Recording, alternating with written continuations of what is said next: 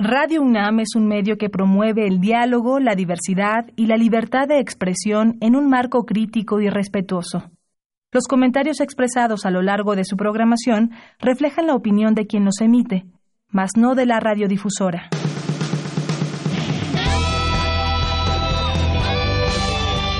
Prisma RU. Relatamos al mundo.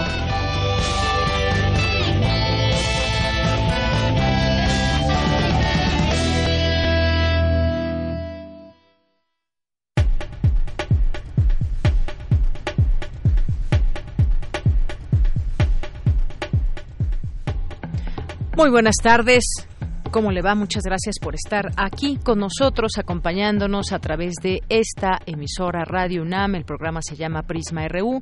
Estamos en el 96.1 de FM transmitiendo en vivo para todos ustedes desde nuestras instalaciones aquí en Adolfo Prieto, número 133, en la colonia del Valle, aquí en la Ciudad de México. Y es un gusto estar aquí con todos ustedes. Mi nombre es Deyanira Morán y a nombre de todos mis compañeros les damos la bienvenida y les ofrecemos también un programa para iniciar la semana eh, este día lunes 5 de agosto del año 2019.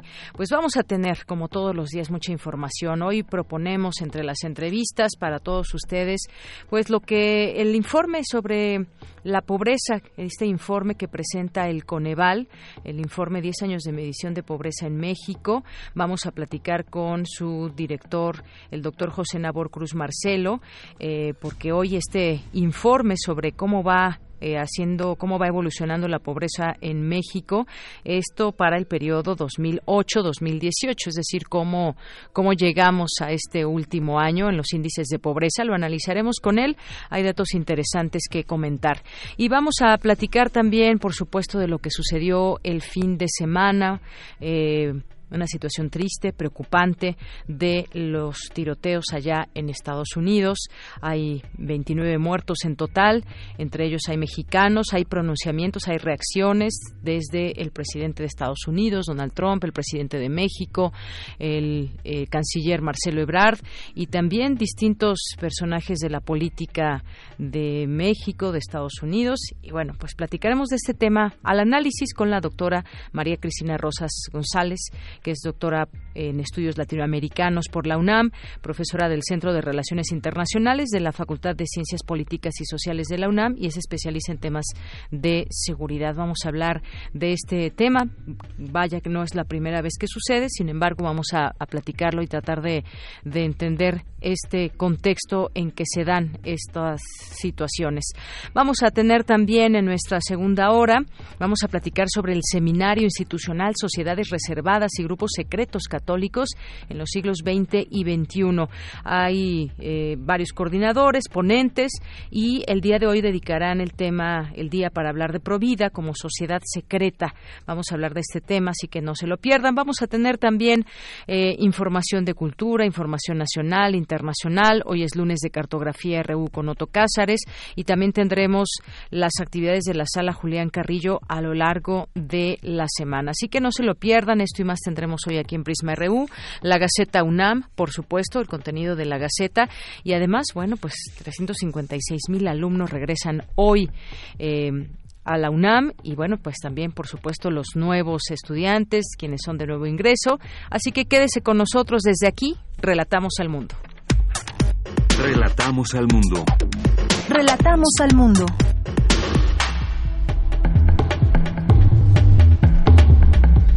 Una de la tarde con ocho minutos en los temas universitarios. Da la UNAM la bienvenida a la generación 2020 de la Facultad de Derecho. Eh, arrancarán con un nuevo programa de estudios. Dulce García nos tendrá la información un poco más adelante. 200 alumnos estrenarán el primer edificio de la ENES Unidad Juriquilla. Mi compañera Virginia Sánchez nos ampliará la información. El número de personas en situación de pobreza extrema bajó de 12.3 a 9.3 millones entre 2008 y 2018, informó el Coneval. Mi compañera Cindy Pérez Ramírez nos tendrá los detalles.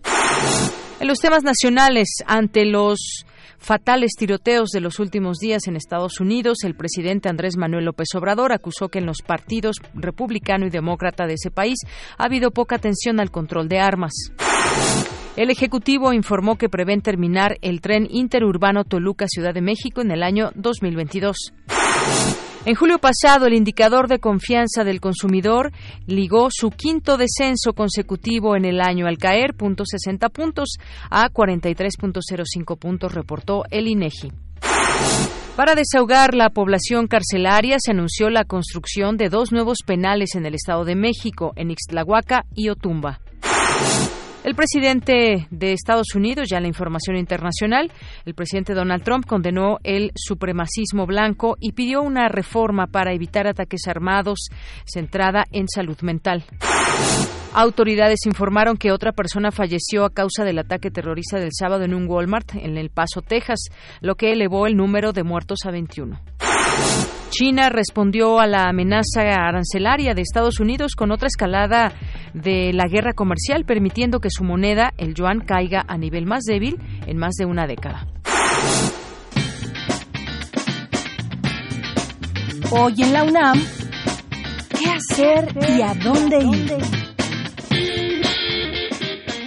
El Centro de Ciencias de la Complejidad te invita a la conferencia Herramientas para la redacción y publicación de artículos científicos en inglés, que se llevará a cabo hoy, en punto de las 16 horas, en la sala 28 del Centro de Ciencias de la Complejidad, ubicado en el circuito Mario de la Cueva, a un costado del Museo Universum en Ciudad Universitaria. La entrada es libre. La Dirección General del Deporte Universitario convoca a los alumnos de la UNAM que estudian en el turno vespertino interesados en el fútbol americano, nacidos en 2001, 2002 y 2003, a integrar el equipo Coyote CU de categoría juvenil. Los entrenamientos son de lunes a viernes de 9 a 12 horas en el campo 4 de Ciudad Universitaria. El proceso de inscripción inicia hoy. Consulta la convocatoria completa en www.deporte.unam.mx. Como parte del seminario institucional Sociedades Reservadas y Grupos Secretos Católicos en los siglos XX y XXI, el Instituto de Investigaciones Sociales organiza la conferencia Provida como Sociedad Secreta, con la ponencia de la investigadora Erika Barrón. La cita es hoy a las 17 horas en el aula 2 del Instituto de Investigaciones Sociales de la UNAM.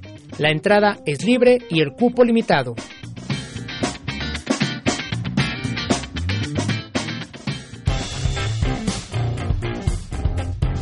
Campus RU. Una de la tarde con 12 minutos, pues decíamos hace un momento que hoy más de 356 mil estudiantes de la UNAM iniciaron el ciclo escolar 2020-2021. En apoyo de su comunidad, la UNAM ofrece servicios educativos, deportivos, médicos, jurídicos, culturales y de transporte, entre muchos otros. Hay que aprovechar siempre estas oportunidades que nos brinda nuestra universidad. Además, la UNAM en cifras, hoy eh, pues podemos ver en la página de nuestra universidad a la educación media superior, es decir, el bachillerato y estudios propedéuticos, acudirán más de 113 mil estudiantes, a la superior más de 214 mil, al posgrado 30 mil. En los nueve planteles de la Escuela Nacional Preparatoria y los cinco del Colegio de Ciencias y Humanidades, más de 34 mil jóvenes se incorporan por primera vez. Respecto a, la licenciatura, casi 50 mil, más de 2 mil que el año pasado y 12 mil al posgrado. Así aproximadamente 96 6.500 alumnos serán de nuevo ingreso en los sistemas escolarizados y el SUAYEF. La UNAM cuenta con 128 licenciaturas, 41 programas de posgrado que ofrecerá, ofertan 92 planes de estudios, 56 de maestría y 56 de doctorado y 39 programas que abarcan 242 especializaciones, igualmente con 37 carreras o salidas terminales técnicas. Hay mucho en la numerología de nuestra universidad y pues les deseamos lo mejor para este ciclo escolar a todos los estudiantes, aquellos que ya estaban inscritos y aquellos que por primera vez entrarán a las aulas de la preparatoria del CCH de la Universidad. de Enhorabuena, que sea maravillosa esta experiencia como muchos la hemos tenido y hagamos siempre grande a nuestra universidad. Bien, pues vamos ahora, vamos ahora con mi compañera Virginia Sánchez porque nos tiene información sobre la UNAM inaugura nuestra UNAM, la Escuela Nacional de Estudios Superiores Juriquilla y ya hay también estudiantes en esta unidad. ¿Qué tal, Vicky? Muy buenas tardes. Adelante con tu información. Hola, ¿qué tal, Deyanira? Muy buenas tardes a ti y a quienes nos escuchan a través de Prisma RU. Pues sí, tras la aprobación por el Consejo Universitario en 2017, el día de hoy se inauguró el primer edificio de la Escuela Nacional de Estudios Superiores Campus Juriquillas, en Querétaro, donde este lunes iniciaron el ciclo escolar 200 alumnos. En este campus se tiene contemplada la construcción paulatina de otros siete edificios, donde se espera que en los próximos cinco años se integren 800 alumnos más durante la inauguración de este primer edificio de la ENES Juriquilla, acompañado del director de esta entidad, Raúl Gerardo Paredes Guerrero, y del gobernador del estado de Querétaro, Francisco Domínguez Servién, el rector de la UNAM, Enrique Graue, señaló el que esta apertura se dé en el marco de la conmemoración de la autonomía universitaria, lo cual dijo también estimula mantener un crecimiento en la oferta universitaria y en la matrícula. Escuchémoslo. Habrá ya para este ciclo 200 de ustedes jóvenes que ingresan a esta nueva escuela que se inaugura a 90 años de nuestra autonomía. Yo creo que debemos tener con ello también el ímpetu de seguir creciendo. Ya comentaba con el señor gobernador que estamos en el planteamiento de una licenciatura en matemáticas aplicadas y eventualmente de ciencias de datos y con la licenciatura en ingeniería aeroespacial en la cual será también para la universidad un tema muy innovador. Por su parte, el gobernador de Querétaro resaltó el que la UNAM sea un aliado estratégico para este Estado donde existe un apoyo para la educación, la investigación y la industria y se fomenta el vínculo entre los sectores productivos y el conocimiento generado por las universidades, por lo que señaló que la ENES Juriquilla será un espacio de excelencia académica y de impulso para aquellos queretanos que buscan fincar su proyecto de vida en la educación de calidad, la espacialidad y la investigación. Por su parte, Paredes Guerrero, director de la entidad, reiteró el compromiso para formar jóvenes de manera integral, con alto nivel académico, pensamiento crítico, sentido social y visión incluyente. Cabe señalar, de Llanera, que al finalizar la inauguración, el rector también recorrió y supervisó, eh, también en Juriquillas, las obras de ampliación de 1.900 metros cuadrados del Instituto de Ingeniería y las nuevas aulas de posgrado, cómputo y oficinas para investigadores del Instituto de Matemáticas, pues también eh, ambos de allá, en esta, en esta entidad, en Juriquillas Guerrero. Este es mi reporte de Yanira. Muchas gracias, Vicky. Juriquillas Querétaro, perdón. Así es. Muy bien, muchas gracias, Vicky. A ti, hasta luego. Hasta luego. Ahí en la Escuela Nacional de Estudios Superiores Juriquilla. Y continuamos ahora con mi compañera Dulce García. Da la UNAM, bienvenida a la generación 2020 de la Facultad de Derecho. Los nuevos estudiantes arrancarán con un nuevo programa de estudios. Tendrán la misión de defender la autonomía universitaria, señala Raúl Contreras Bustamante. Cuéntanos, Dulce, buenas tardes. Deyanira, muy buenas tardes a ti al auditorio de Prisma RU. La Facultad de Derecho de la UNAM dio la bienvenida a la generación de estudiantes 2020. Esta facultad, hay que decir, tiene sus orígenes en el año 1551, cuando fue fundada la Real Universidad de México que contemplaba la cátedra Prima de Leyes Instituta. En 1908 se inauguró un edificio nuevo para la Escuela Nacional de Jurisprudencia, ubicado en el centro histórico. En aquel entonces, el ejercicio de la abogacía estaba reservado como una actividad masculina, pero pronto se defendió el acceso igualitario a la educación. En este sentido, Raúl Contreras Bustamante, director de la Facultad de Derecho de la UNAM, destacó que hoy cerca del 60% de los alumnos que ingresan a dicha facultad son mujeres, por lo cual esta institución universitaria es ejemplo de que México está cambiando. Añadió que en 1929, en las aulas de la Escuela Nacional de Jurisprudencia, se gestó un movimiento estudiantil que consiguió una de las páginas más luminosas de la historia de la universidad, la de la autonomía universitaria. Respecto de lo que Raúl Contreras Bustamante dijo, que en homenaje al 90 aniversario de la conquista de la autonomía, la generación 2020 ha sido bautizada como Generación de la Autonomía Universitaria. Con el anhelo vehemente de que ustedes se conviertan en defensores permanentes de esta conquista, hemos bautizado a su promoción con el nombre de Generación de la Autonomía Universitaria. Ustedes serán los primeros en formarse con el nuevo plan de estudios que de manera reciente nos fue aprobado por la universidad. Se trata de una nueva forma de enseñar el derecho, un plan que transita de un modelo tradicional de enseñanza que privilegiaba la memorización de contenidos y la necesaria participación de una autoridad enciclopédica a otro de corte constructivista que integre conocimientos habilidades y destrezas, actitudes y valores. Un programa que pretende forjar estudiantes con conciencia social, con libertad para formar sus conceptos del mundo y preparados para mantenerse actualizados por el resto de su vida profesional. Ahí presente Sergio García Ramírez, profesor emérito de la Facultad de Derecho, explicó a los jóvenes que la autonomía universitaria ha transitado por tiempos difíciles, por lo cual deben luchar por ella para que continúe la necesaria libertad del pensamiento. Como todos los grandes valores, como todos los bienes de la vida, la autonomía no es un bien asegurado para siempre. Si no lo cultivamos y defendemos todos los días, siempre hay acechanzas, riesgos, desafíos que pueden alterar nuestro camino, como pretendieron alterar el de otras generaciones que finalmente resultaron triunfadoras.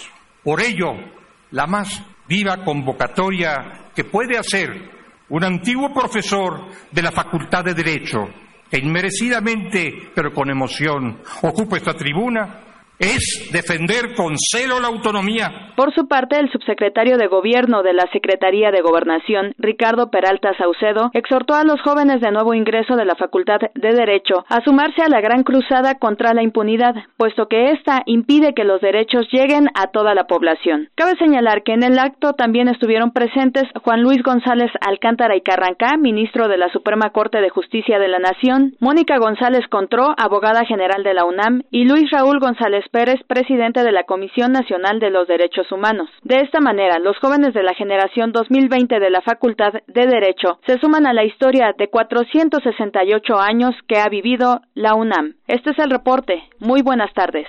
Gracias, Dulce. Muy buenas tardes. Y vamos ahora con Cindy Pérez Ramírez porque nos, nos tiene ya en números lo que dio a conocer el Coneval, que presentó esta mañana el informe 10 años de medición de pobreza en México 2008-2018. Adelante, Cindy. Deyanira, muy buenas tardes. Así es, esta mañana fue presentado el informe sobre la evolución de la pobreza en México del periodo 2008-2018, 10 años de medición de pobreza en México, avances y retos en política social. Esto luego de la polémica suscitada por las medidas de austeridad del gobierno federal, la salida de Gonzalo Hernández Licona del Coneval y la posibilidad de que este órgano desapareciera. El secretario ejecutivo de esta institución, José Nabor Cruz, reveló algunos datos en torno a seis rubros: pobreza, rezago educativo, carencia en salud, seguridad social, vivienda y acceso a la alimentación. Por ejemplo, en 2008 el 44.4% de la población total vivía en pobreza, mientras que en 2018 fue de 41.9%. En el caso de pobreza extrema pasó del 11% al 7.4%. En términos porcentuales pasamos de 21.9% de las personas reportaban en 2008 rezago educativo a 16.9% para 2018. En 2008, 42.8 millones de personas en nuestro país tenían una carencia por acceso a los servicios de salud. El dato para 2018 es de 20.2 millones de personas. La carencia por accesos a la seguridad social. Prácticamente pasamos que 72.5 millones de personas en 2008 estaban reportando esta carencia para 71.7 millones en 2018. La carencia por acceso a la alimentación pasamos de 24.3 millones de personas en 2008 a 25.5 millones de personas que reportaron carencia por acceso a la alimentación. Nabor Cruz recalcó que es necesario que con los datos se dé un proceso de debate y análisis para generar mejores políticas públicas. Señalaba de Yanira que en 2008 dos estados concentraban más del 65% de la población en pobreza. En 2018 pasaron a tres estados, Chiapas, Oaxaca y Guerrero. Ahora bien, si tomamos el dato de los ingresos en relación a la línea de pobreza, encontramos que 54.7 millones de mexicanos reportaban en 2008 también un tema de ingresos por debajo del valor monetario de esa línea de pobreza.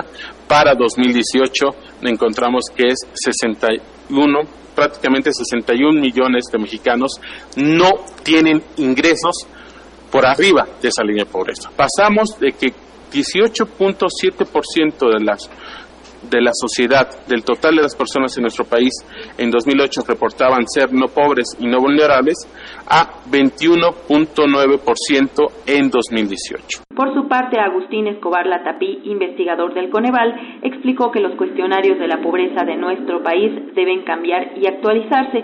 Asimismo, dio a conocer dos innovaciones que tendrá el Consejo. Coneval desea, por ejemplo, y ha decidido que tenemos que incorporar medidas de acceso efectivo a los servicios, de calidad de los servicios, de oportunidad respecto de la manera en que la gente las recibe y no nada más de derecho a audiencia de estos servicios. Es el caso de salud. ¿Cuánto tiempo tarda una persona en llegar a una clínica? ¿Cuánto tiempo tarda en ser atendida? Coneval presentará muy pronto dos innovaciones importantes. La primera es que la serie que hemos tenido termina hoy y muy pronto iniciaremos una nueva serie. Coneval decidió instrumentar un sistema amplio de información sobre el desarrollo social. Yanira, este es el reporte que tenemos de esta medición de la pobreza. Muy buenas tardes. Gracias, Cindy. Muy buenas tardes. Una de la tarde con 25 minutos. Pues así es, estos son los números que da a conocer el Coneval. Sin duda será interesante irlos desmenuzando y entendiendo qué significa eh, ser pobre en México. Se hablaba también de, de ser una persona vulnerable cuando no se tiene acceso a todos los derechos que se debieran de tener en un país. Y bueno, pues cuatro de cada diez mexicanos es pobre. Eso es el anuncio que hace el Consejo Nacional de Evaluación de la Política de Desarrollo Social aquí en México y habla de estos años entre 2008 y 2018. Dice que la pobreza en México bajó entre 2016 y 2018 hasta llegar a 52.4 millones de mexicanos. Es decir, pues bueno, esta cifra que se da a conocer, cuatro de cada diez personas son pobres. ¿Esto qué significa en número de, de habitantes, 52.4 millones de mexicanos o en porcentaje 41.9% de la población. Es lo que dio a conocer hoy el Coneval. La cifra es 2 millones menos que en 2016, pero 3 millones más que hace una década, por ejemplo. Eh, esta conferencia de prensa que hubo, pues también explicó que 10 años, en 10 años bajó el número de personas en pobreza extrema, pero que tres estados del país concentran al 20% de individuos en esta institución. Si analizamos la década 2008-2018, estos 10 años, el resultado es negativo, pues el número de pobres se elevó en 2.9 millones al pasar de 49.5 a 52.4 millones. El Coneval también hizo alusión a que la pobreza se agudiza en el sureste del país, afectando a los pueblos indígenas, los adultos mayores y las personas con discapacidad, así como a los niños y adolescentes, que este es justamente un punto a analizar porque sabemos desde hace muchos años que en el sureste del país es donde hay una concentración fuerte de pobreza en México y en este sentido, pues cuáles son los planes que se han hecho de gobierno federal, de gobiernos eh, estatales para tratar de revertir estas cifras. He ahí la gran pregunta, ¿por qué sigue siendo eh, el sureste? ¿Por qué no mejora la situación del sureste notablemente? El estado que reportó el menor porcentaje de personas en situación de pobreza en 2018 fue Nuevo León, con el 14.5%, mientras que el más pobre fue Chiapas con el 76.4% de sus habitantes. ¿Y qué hay de la Ciudad de México? Pues registró 2.7 millones de personas pobres, lo que supone el 30.6% de la población capitalina. La entidad informó también que la serie actual para medir la pobreza en México, que comenzó en 2008, será reemplazada por una nueva tras una década de existencia, algo que también nos comentaba hace un momento en su nota mi compañera Cindy Pérez Ramírez. Bueno, pues a grandes rasgos este es el informe, estas son sus cifras y también será interesante, pues sí, tomando en cuenta cuáles son, eh, cuál es el ingreso de los mexicanos. No solamente se es pobre por el bajo ingreso o por el nulo ingreso que se tenga derivado de un trabajo, sino también los derechos sociales, derecho a la educación, derecho a servicios de salud, seguridad social, acceso a la alimentación, calidad y espacios de a la vivienda como pisos firmes, material de techos, muros, acceso a servicios básicos como drenaje, electricidad, gas, agua entubada, todos estos elementos que mucha mucha población todavía no tiene. Continuamos. Tu opinión es muy importante. Escríbenos al correo electrónico prisma.radiounam@gmail.com. Queremos escuchar tu voz. Nuestro teléfono en cabina es 55 36 43 39. Una con 29 minutos. Hoy se lleva a cabo el seminario institucional Sociedades Reservadas y Grupos Secretos Católicos en los siglos XX y XXI allá en nuestra universidad. Y uno de los coordinadores ya está en la línea telefónica, es Fernando Manuel González, es doctor en Ciencia de la Educación con especialidad en Análisis Institucional por la Universidad de La Sorbona e investigador del Instituto de Investigaciones Sociales de la UNAM. Y bueno, el día de hoy se va a hablar sobre Provida como sociedad secreta y pues hablemos de ese tema. Ya está en la línea el doctor Fernando Manuel. Doctor, muy buenas tardes, bienvenido. Muy buenas tardes, muchas gracias. Bueno, pues platíquenos un poco sobre este grupo que ha tenido, nació en 1978 y que forma parte también de, digamos, de nuestro entorno social en un sentido que nace con ciertos objetivos en específico como reacción quizás a algunos temas que se han ido, digamos, hablando más de ellos, que se tiene ahora una presencia específica y me refiero, por ejemplo, a temas como el aborto. Platíquenos un poco sobre este seminario y el tema que eh, que charlarán el día de hoy? Bueno, el seminario, como lo, lo acaba usted de decir, tiene que ver con esta cultura ah, de las catacumbas, esta cultura complotista católica, como una reacción a los gobiernos de la revolución. Eh, y, analizamos hasta ahora en el seminario una serie de sociedades secretas que fueron surgiendo a lo largo del siglo XX, como la organización de la U, Unión de Católicos Mexicanos, que nació en el 14, en el momento de, de, los constitucionalistas llegando a México, Guadalajara, etcétera, como una reacción pues a, la, a los revolucionarios y que fundó en aquel tiempo Luis María Martínez, que era el rector de la, del seminario de Morelia, junto con Adalberto Abascal, que va a ser el abuelo de Carlos Abascal, que muchos años después sería secretario del Trabajo con Fox, y cuyo padre fue Salvador Abascal, uno de los pilares del movimiento nacional sinarquista y miembro de una sociedad secreta que se llamó La Base, que estuvo en, como secreta del movimiento abierto del sinarquismo.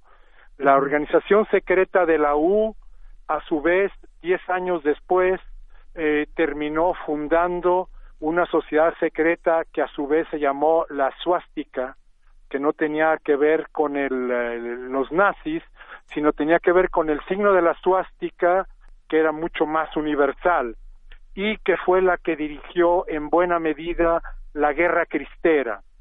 Y luego en los años 30 surgieron las legiones, que después se transformó en la base del sinarquismo, y surgieron organizaciones estudiantiles o universitarias, como fueron la organización de los Tecos en Guadalajara, que nació articulada la primera universidad privada de la República, la Universidad Autónoma de Guadalajara, y que persistió por largos años, y hasta la fecha todavía tenemos remanentes, y los conejos en México, en la UNAM, en las escuelas lasallistas, en las escuelas maristas.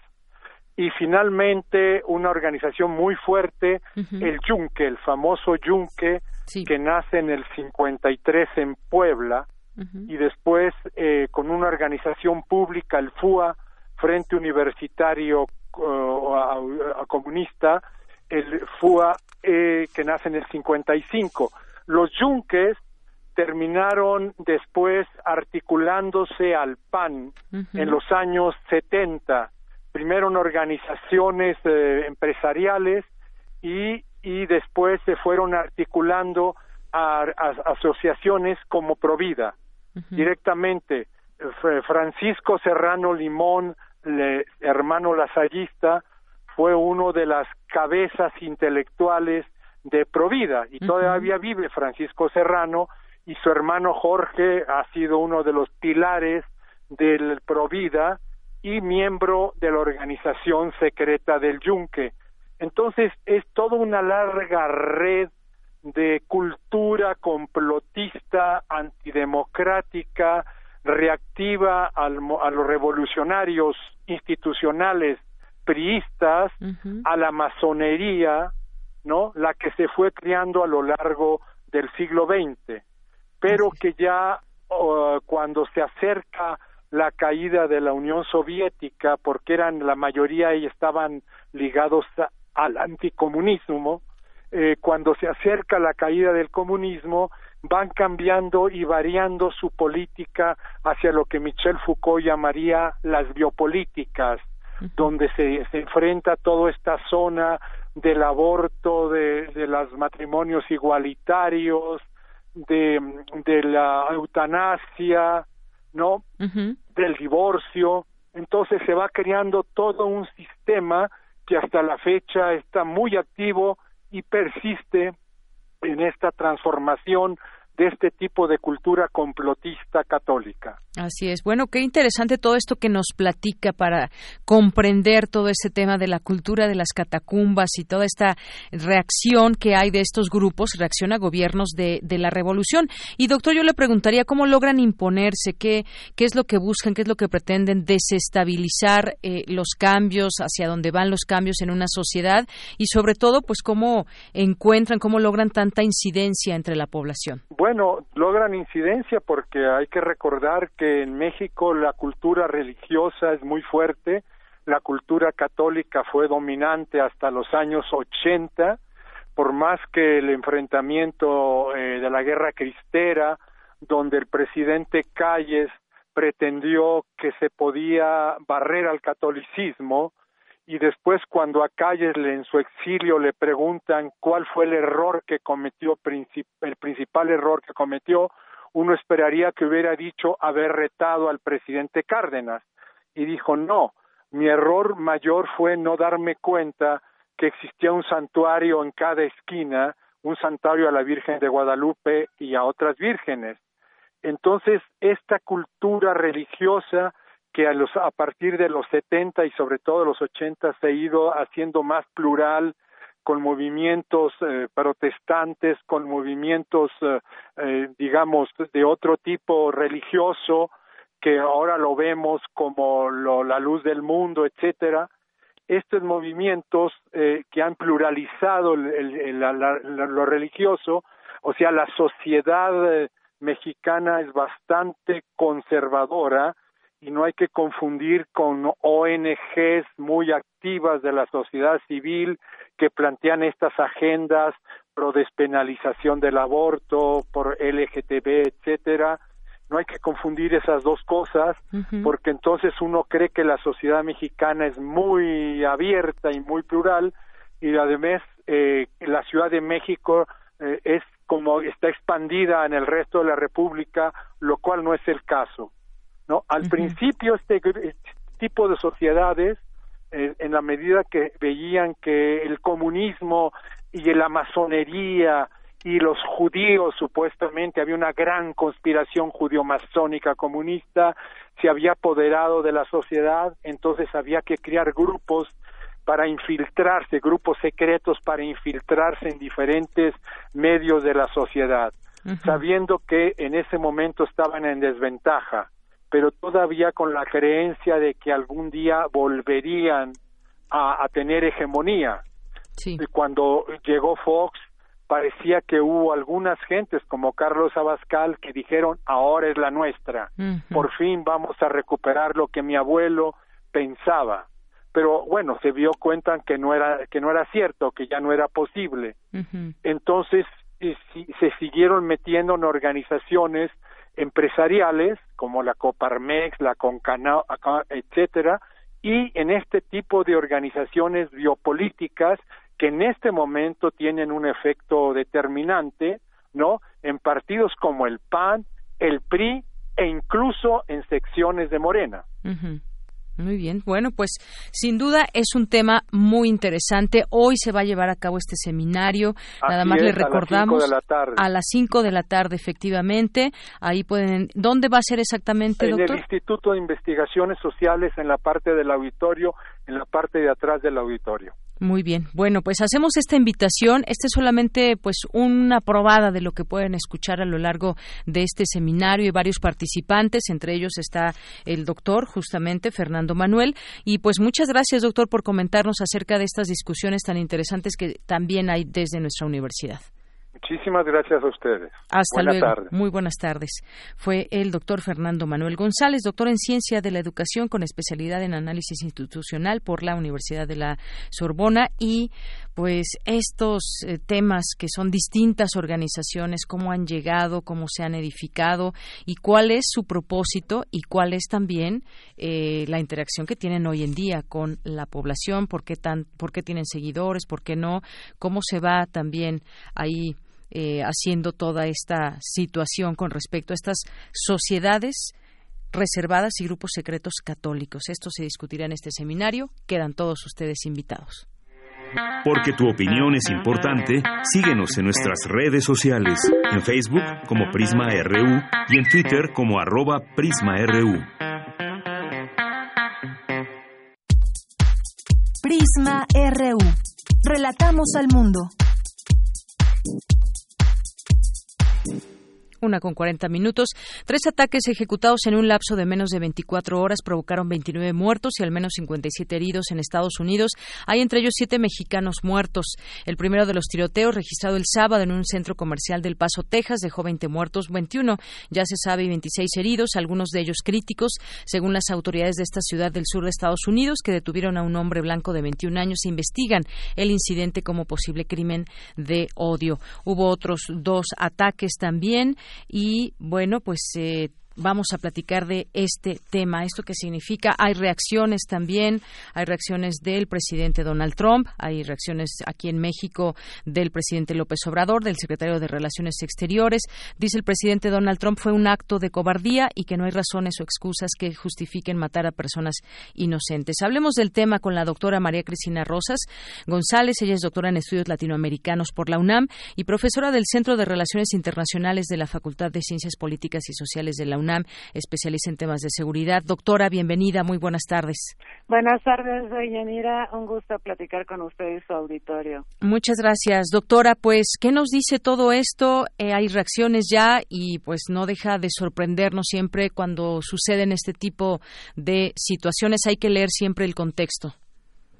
Sí, el contexto hay que verlo en términos de tendencias. Es cierto que pues en esta ocasión tuvimos tres hechos que se concatenan, pero la existencia de atentados de este tipo, de personas que disparan contra determinadas comunidades o con determinados objetivos y que han sido calificados por los medios como ataques de odio o desarrollados por grupos de odio, no son nuevos eh, si nosotros revisamos eh, la historia reciente de Estados Unidos, vamos a ver ciertamente que hay una tendencia a que pues tengamos cada vez con más frecuencia estos atentados. Yo yo vería una especie de quiebre desde la administración de Obama para acá y yo lo atribuiría a diversos factores. Por un lado, pues está algo que es innegable, que es la demografía de Estados Unidos, cómo está cambiando. Sabemos que pues todavía la mayor parte de la población, un 70, 70 y pico por ciento de los estadounidenses son de origen blanco, son los famosos white anglo-saxon protestants. Pero también sabemos que este grupo demográficamente ya casi no crece. Los que crecen son los no whites, los no blancos, como por ejemplo los asiáticos, los hispanos, la población afroestadounidense.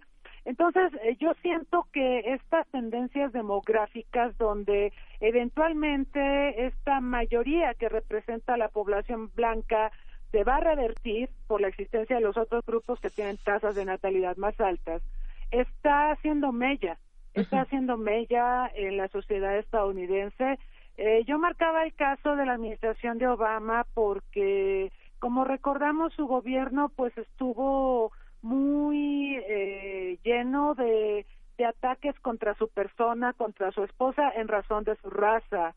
Y también vimos lo que fue el proceso electoral en 2016, donde los dos candidatos de los dos principales partidos pues son WASP, Hillary Clinton por un lado y el propio Donald Trump. Entonces esto nos revela que en términos de la tendencia de voto de los estadounidenses, pues influyó mucho el hecho de que no se quería repetir la experiencia de Obama, no se quería tener un presidente de, de ese origen, de esa raza, tampoco se quería una mujer, evidentemente, a Hillary no le fue muy bien, pero pues recordamos el discurso de Trump, un, discurso nacionalista, un discurso donde pues eh, se llenó la boca hablando en contra de diversas minorías, entre ellas los mexicanos, nos tachó de violadores, eh, de criminales, de asesinos, etcétera, y, y bueno, creo que esto aunado al factor Obama ha hecho mella, como decía, en, la sociedad estadounidense. Tenemos, según las estadísticas, pues cada vez más grupos que se identifican como supremacistas blancos y que pues están desarrollando distintas acciones como las que tristemente vimos en, fechas recientes. Entonces, yo creo que si hay una explicación sociológica, política, eh, la demografía sería un factor, a mi manera de ver, a ponderar, un factor importante y crítico respecto a lo que va a pasar con los WASP, con la población blanca, pero también el contexto de Trump, donde Trump, eh, pues, eh, ha sido pues particularmente grotesco en su trato hacia quienes no son blancos. Bien, pues esto, esto tiene una explicación, o al menos le queremos dar una explicación a toda esta situación que pueda suceder. Hay un documento incluso que andaba por ahí en internet donde pues se hablaba de estos, digamos, preceptos, preceptos o ideas que tenían para llevar a cabo este tipo de, situaciones. Y por otra parte, doctora, se pone en la mesa, eh, lo decía, lo tuiteó Joe Biden, que es uno de los favoritos para convertirse en candidato demócrata a la Casa Blanca, que ya es hora de actuar y poner fin a la epidemia de violencia relacionada con las armas. Hablemos de una vez más de la facilidad con la que se obtienen armas allá en Estados Unidos. Así es, eh, este tema pues es delicado porque hay una enmienda constitucional que posibilita que la población en general tenga acceso a armas con mucha facilidad.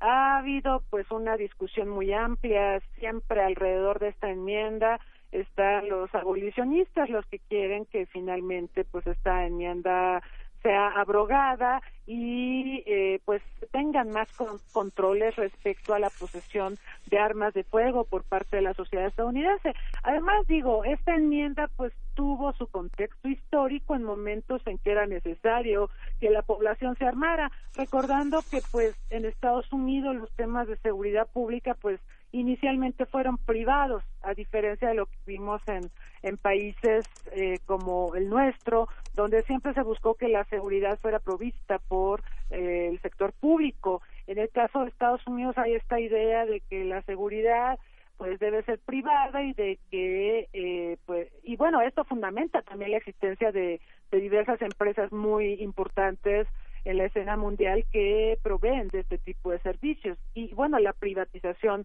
de la seguridad también se manifiesta en la posesión de armas por parte de los individuos, pero pues esta discusión es muy difícil que permee a pesar de la violencia que estamos viendo, dado que hay un lobby, la National Rifle Association, un lobby muy poderoso asociado con los republicanos que tiene enorme apoyo en la sociedad estadounidense. Y, y bueno, sin embargo, vamos a tener los comicios presidenciales el próximo año y sin duda este va a ser tema de debate, pero yo veo difícil que se elimine esa enmienda en este contexto tan efervescente. Pues sí, bueno, por lo pronto hay una cantidad considerable de personas muertas debido a esta situación y bueno, pues valdría también la pena en su momento analizar el famoso 8chan o refugio de Internet para los supremacistas blancos, donde se publicó este llamado manifiesto que se atribuye al atacante del paso. Hay distintas aristas por donde analizar el tema, doctora.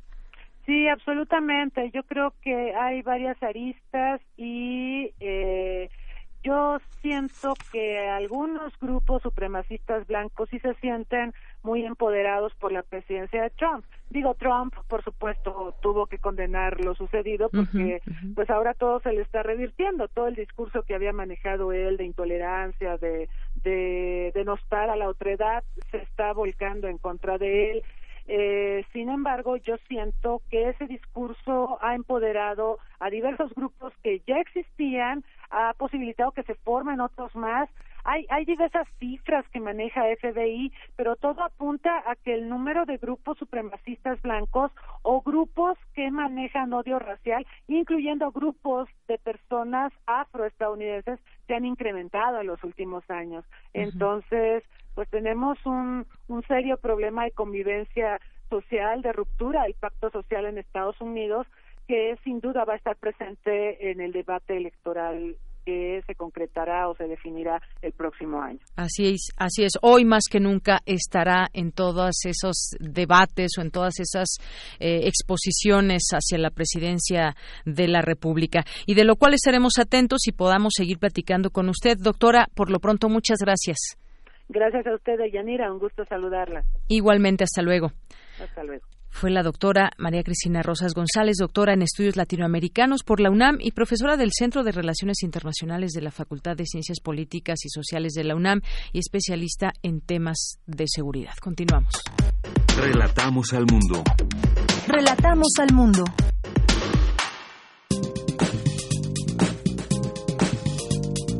Cultura RU.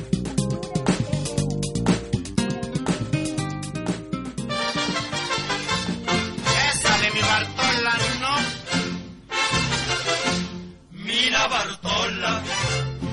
Ahí te dejo esos dos pesos. Pagas la renta, el teléfono y la luz.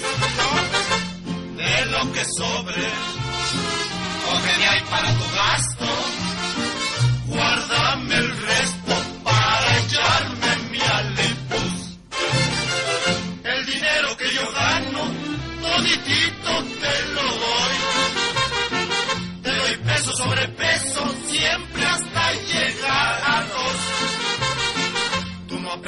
centavos y los gastas, queda horror. Yo por eso no soy rico, por ser despilfarrador. Bueno, pues cada peso cuenta siempre. Siempre, Deyanira, peso sobre peso, de hecho. Y bueno, es un gusto saludarlos, Deyanira, saludarte a ti en este lunes, iniciar la semana con ustedes, por supuesto. Escuchamos a Salvador Flores Rivera, mejor conocido como Chava Flores, músico, cantante, compositor y, por supuesto, eh, bien conocido como el cronista de la ciudad.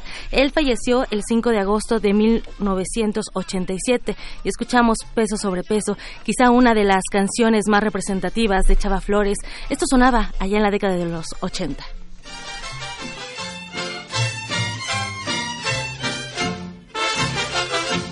Mira Bartola, ahí te dejo esos dos pesos. Y ya me oyó, ¿eh? Paga la renta, el teléfono y la luz. De lo que sobre. Deyanira, ¿qué escuchabas en la década de los 80, en los 90? A ver, cuéntanos. Pues supongo que mucho rock en español, rock en inglés también. Empezaba también toda esa época fuerte del rock aquí en, eh, en México, en algunos lugares. Sí, fue 80s, 90 más o menos, sí. También los videoclips, los llamados videoclips, ¿no?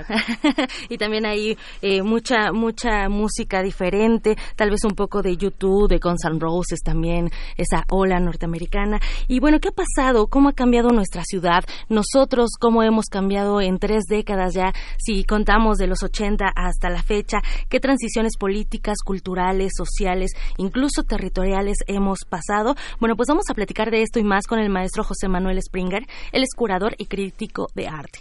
Joe Springer, bienvenido a este espacio. Buenas tardes. ¿Qué tal, Tamara de Yanira? Buenas tardes. ¿Cómo están? Tardes. Maestro, ¿tú qué escuchabas, eh, no sé, en los 90, por ejemplo? En los 90, híjole. Pues me gustaba así el rock en español muchísimo, Radio Futura, este, ¿quién más? Los toreros, los toreros muertos, obviamente, bueno, en, inglés Patti Smith, Oh, sí, bien. yo era muy punk.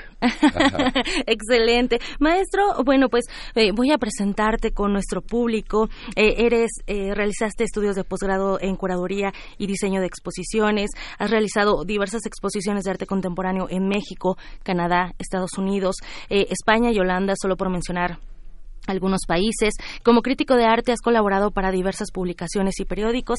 También has impartido clases en la escuela La Esmeralda del IMBA y hoy pues nos hablarás de la exposición Territorios de la Memoria 1985-2019. ¿Cómo surge este proyecto? Bueno, el proyecto surge en la administración anterior a partir de una plática que tuve con la directora anterior del Museo de Arte Moderno que se llama Silvia Navarrete. Eh, Silvia quería hacer una exposición con los acervos del Museo de Arte Moderno y me pidió que hiciera una curaduría revisando los acervos. Yo me aboqué a hacer esa revisión exhaustiva y para lo que yo quería eh, em, expresar, para lo que yo quería reunir, eh, me di cuenta que había algunas lagunas de obra, de periodos, de artistas, etcétera. Y entonces ah, empecé a hacer una búsqueda en otros acervos, el de la Secretaría de Hacienda, el del Museo Carrillo Gil y en tres colecciones particulares. Y a partir de todas esas ah, revisiones ah, hice una propuesta temática que inicialmente se llamaba El paisaje de la historia y que pretendía reunir a pues sí una, una idea panorámica de qué había pasado en esos 35 años a partir de 1985 y ah, posteriormente cuando entró la nueva administración de la maestra Natalia Polak hicimos algunos cambios, algunas adecuaciones al proyecto y finalmente acabó nombrándose Territorios de la Memoria. Territorios de la Memoria es una exposición que, como su nombre lo indica, intenta rescatar una serie de recuerdos de todos los que vivimos esas tres décadas y media o los que han vivido las últimas décadas, los más jóvenes, ¿verdad? Y la idea era pues plantearse una pregunta, ¿cómo podemos hacer una transformación radical del país si antes no establecemos un orden de prioridades de qué es lo que ha pasado en estas décadas, qué es lo que queremos transformar, ¿no?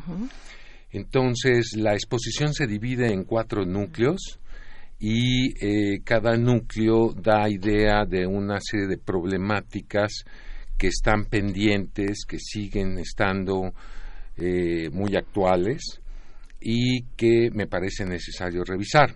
Es importante decirles a, ustedes y al auditorio que la exposición está considerada no como obras de arte, sino como imágenes.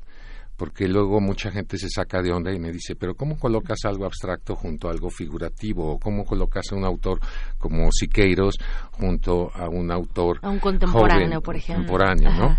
Entonces, ah, la exposición empieza efectivamente con una obra de Siqueiros que se llama Nuestra imagen actual. Esa es la tesis. ¿Por qué? Porque eh, de alguna manera el maestro David Alfaro Siqueiros había estado eh, pensando en cuál era esa imagen que iba a determinar la identidad de nosotros. Y él plantea la pregunta desde 1947, la pregunta me parece todavía muy vigente. Por supuesto.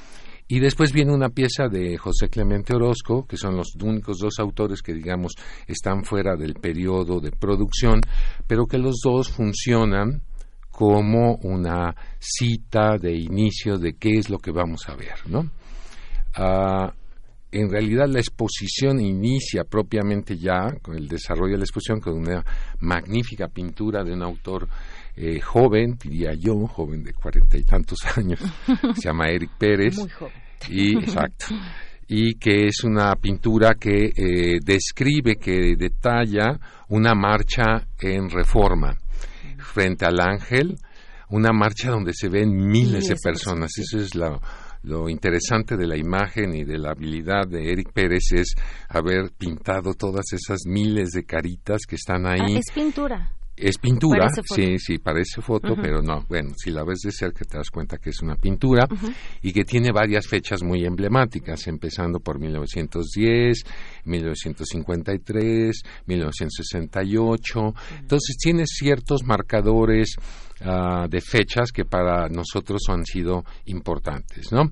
Están las banderas negras mexicanas, está el nombre Ayotzinapa, es una gran pieza y ese es, digamos, el inicio de la muestra en sí. Ese primer núcleo está dedicado precisamente a elaborar cuál es la relación entre el poder y la sociedad. Esta idea que había trabajado este gran ensayista Elías Canetti, se llama Masa y Poder. Bien, ¿cuáles son las relaciones entre la sociedad civil y el poder? Y eso lo estamos viviendo ahorita precisamente porque venimos de un proceso de hace un año, un proceso electoral donde ha habido un cambio importante y donde el gobierno actual ha recibido un mandato pues también muy numeroso y muy significativo y por lo tanto tiene una responsabilidad con su sociedad de decir qué propuestas hiciste y qué es lo que piensas hacer. Entonces, el planteamiento de cada núcleo tiene tres elementos y quiero que nuestro auditorio los ubique luego, luego, para que cuando vayan a ver la exposición eh, la recorran con eso en mente, ¿no? En cada núcleo de los cuatro hay actores, este, lugares y hechos. Por supuesto. Es como una película. Paisajes sociales también es lo que vamos a ver entre entre imágenes, entre videos también, entre instalaciones en esta comunidad, en, en un museo que además pues es de los puntos importantes también de los de los imperdibles para visitar en la Ciudad de México, el Museo de Arte Moderno. Eh, me gustaría saber, y ya para finalizar, digo, porque el tiempo, el tiempo se nos va, eh, em, en, en, esta división de la exposición, ¿cuántos artistas son los que participan? Porque es una exposición colectiva. Es una colectiva, efectivamente son 53 artistas y 92 obras. Y en la curaduría, ¿cómo se le hace para seleccionar cuáles son los parámetros, Joe? Tú eh, te dedicas a esto, ¿no? Los parámetros para decir estos autores eh, con estas imágenes, con este proyecto. Bueno, yo tenía en mente desde un principio la idea de un paisaje de la historia. Eso fue como tienes que tener un propósito, como si escribieras un libro o dirigieras una película, dijeras, esta es la historia que pretendo yo contar. Y luego, a lo largo de la revisión de las obras, eh, en la mente estás tomando constantemente notas y estás diciendo, ah, la obra de fulano o esta, esta pintura o esta escultura. Y lo vas tejiendo en la mente y luego llegas a casa y por medio de estas fotografías muy pequeñas vas armando lo que llamamos el guion. Es un script eh, curatorial y vas juntando las piezas. Pero el momento de decisión es el momento en el que ya estás haciendo la museografía y hay técnicos y hay gente muy preparada en el Museo de Arte Moderno que te echan la mano y te dicen a través de un programa de, de eh, software te dicen qué es lo que se puede hacer en el espacio que tienes, te hacen los cálculos de espacio y te dicen, ya te pasaste de obras, córtale. Y entonces vas cortando y vas armando la exposición. Y es un trabajo, pues sí, de un equipo. Un equipo, yo solamente soy el curador y tengo detrás un equipo de gente que este, de gente del MAM que es muy profesional y ellos son los que me ayudan a contar la historia. Excelente, qué interesante, qué interesante trabajo. Maestro Joe, pues eh, invitamos al auditorio a que se acerque al Museo de Arte Moderno, que se acerque a ver Territorios de la Memoria 1985-2019. El museo se encuentra en la avenida Paso de la Reforma, sin número, en la primera sección del bosque de Chapultepec. Los domingos es entrada libre y comúnmente los otros días en 70 pesos, así que está muy accesible. Yo quisiera dar un aviso nada más para el público. Si alguien se interesa para eh, por escuchar mis explicaciones, yo los martes a las 12 del día doy un recorrido por la exposición, es gratuito. Y también el museo cuenta con un equipo de intermediadores que están a la disposición de cualquier persona. Al entrar a la derecha hay una oficina que dice mediación, tocan la puerta y les asignan una persona que también les puede dar una visita guía en cualquier día, en cualquier momento. La labor del museo es precisamente darle a la gente la oportunidad de aprender, leer, experimentar y activar la memoria. Excelente, muy bien, ese imaginario colectivo. Muchísimas gracias por la visita, maestro mm. José Manuel Springa. Muchas gracias, Tamara. de Yanira nos despedimos. que tengan muy buena tarde.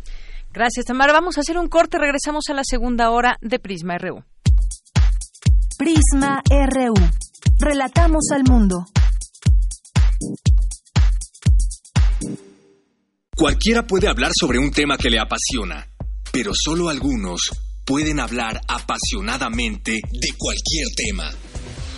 Radio UNAM invita a todas las personas cuya profesión los obligue a usar la herramienta multifuncional de la voz en el taller Oratoria y Dominio de la Voz. Curso intensivo para hablar en público como un profesional. Imparte Sergio Rued todos los martes, del 20 de agosto al 17 de septiembre, de las 17 a las 20 horas, en las instalaciones de Radio UNAM, Adolfo Prieto 133, Colonia del Valle. Informes e inscripciones al 5623-3272. No basta con decir lo que se piensa, hay que sentir lo que se dice. Radio UNAM, experiencia sonora. Ay, güey, güey. Restablecer memorias. A pesar de la distancia geográfica, el artista de origen chino explora los traumas de las experiencias de China y México en un relato que apela a la obligación de construir la memoria social. Museo Universitario Arte Contemporáneo. MUAC, en Ciudad Universitaria, del 13 de abril al 6 de octubre.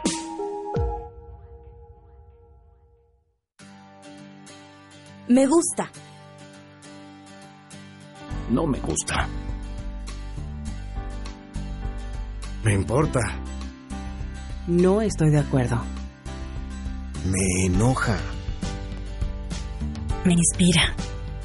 México es plural y las personas tenemos diferentes opiniones, pero hay algo que nos une. Queremos que nos vaya bien. Porque en la democracia contamos todas. Contamos todos. INE. La responsabilidad al volante es un seguro que nos protege a todos. Por eso, revisa tu vehículo. Mantente alerta. Evite el alcohol y las drogas. Aléjate del celular. Respeta los señalamientos. Ponte el cinturón. Utiliza el asiento especial si vas con menores. Con seguridad llegarás a tu destino. Cuídate, cuídame, cuidémonos todos. Secretaría de Comunicaciones y Transportes. Gobierno de México. Se acerca el Día Internacional de los Pueblos Indígenas y en Calmecali lo celebramos a lo grande. Tendremos una transmisión especial en vivo desde la sala Julián Carrillo de Radio UNAM. Con la participación del etnólogo José del Val Blanco, director del Programa Universitario de Estudios de la Diversidad Cultural e Interculturalidad de la UNAM. Y en la música, el rapero mazateco Keeper Rap y DJ Mente Negra. Reflexiones, música, poesía y mucho más el próximo 8 de agosto a las 10 horas en la sala Julián Carrillo de Radio UNAM. No faltes, la entrada es libre. Transmisión simultánea por el 96.1 de FM y en www.radio.unam.mx. El Programa Universitario de Estudios de la Diversidad Cultural y la Interculturalidad de la UNAM y Radio UNAM invitan.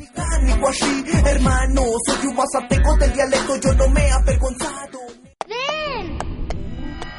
Siento mundos diferentes. ¡Ven! ¡Wow! Ya son 24 años de disfrutar el Festival Internacional de Cine para Niños. ¡No para niños! ¡Ven! Del 6 de agosto. Ven. Queremos escuchar tu voz. Nuestro teléfono en cabina es 55 36 43 39. Mañana en la UNAM, ¿qué hacer y a dónde ir?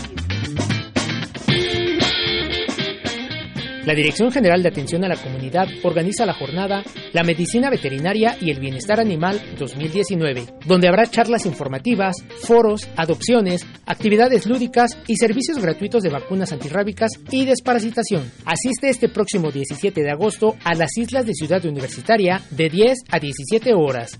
La entrada es libre. Si eres alumno de nuevo ingreso, la Dirección General del Deporte Universitario te invita a las jornadas de bienvenida para la comunidad universitaria. Asiste de lunes a viernes de 11 a 16 horas al espacio conocido como Las Islas y participa en las diversas actividades programadas como talleres de iniciación deportiva, práctica en tirolesa, exhibiciones de equipos representativos de la UNAM, préstamo de material deportivo, entre otros. Recuerda, asiste de lunes a viernes de 11 a 16 horas a las Islas de Ciudad Universitaria. Mañana 6 de agosto inicia la 24 edición del Festival Internacional de Cine para Niños y Nota Niños, organizado por la Asociación La Matatena, que trae para ti diversos corto y largometrajes de México y el mundo. Mañana no te pierdas en punto de las 12 del día la función del cortometraje Los Bando. Asiste a la sala Julio Bracho del Centro Cultural Universitario. Consulta la cartelera completa en www.filmoteca.unam.mx. Para Prisma RU, Daniel Olivares.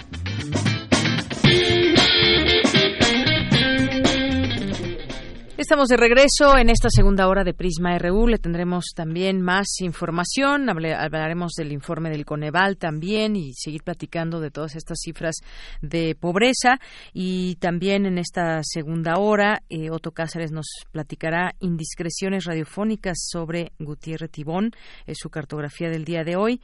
Y pues saludos a todas las personas que están ahí sintonizándonos en el 96.1 de FM y en www.radio.unam.mx. Recuerden, tenemos línea abierta para todos ustedes. Nuestro teléfono en cabina es 5536-4339 y también tenemos nuestro Twitter arroba PrismaRU y en Facebook nos encuentran como Prisma RU. Más 52 Efren nos, nos escribe aquí vía Twitter, nos dice interesante tema, habría que explorar cómo el fracaso del discurso neoliberal sobre la riqueza y su accesibilidad para todos ha dejado un vacío en el ser humano que parece es llenado por esos grupos religiosos que manipulan voluntades con diversos fines. Saludos, gracias, más 52 Efren, con eh, tu opinión de este tema, este seminario que se llevará a cabo hoy en la UNAM y que pues interesante por todo lo que nos decía el doctor y el contexto en que se mueve, desde qué años nacieron, empezaron a surgir este tipo de grupos que iban en contra de las ideas de la revolución y cómo se han logrado instaurar incluso en partidos políticos. Bien, pues muchas gracias. Gracias a Alejandro Cardiel, aquí presente, al Sarco Iquetecuani, que nos dijo que como no regalaron boletos para ir a ver a los Pumas vía Twitter, es así como vio el partido.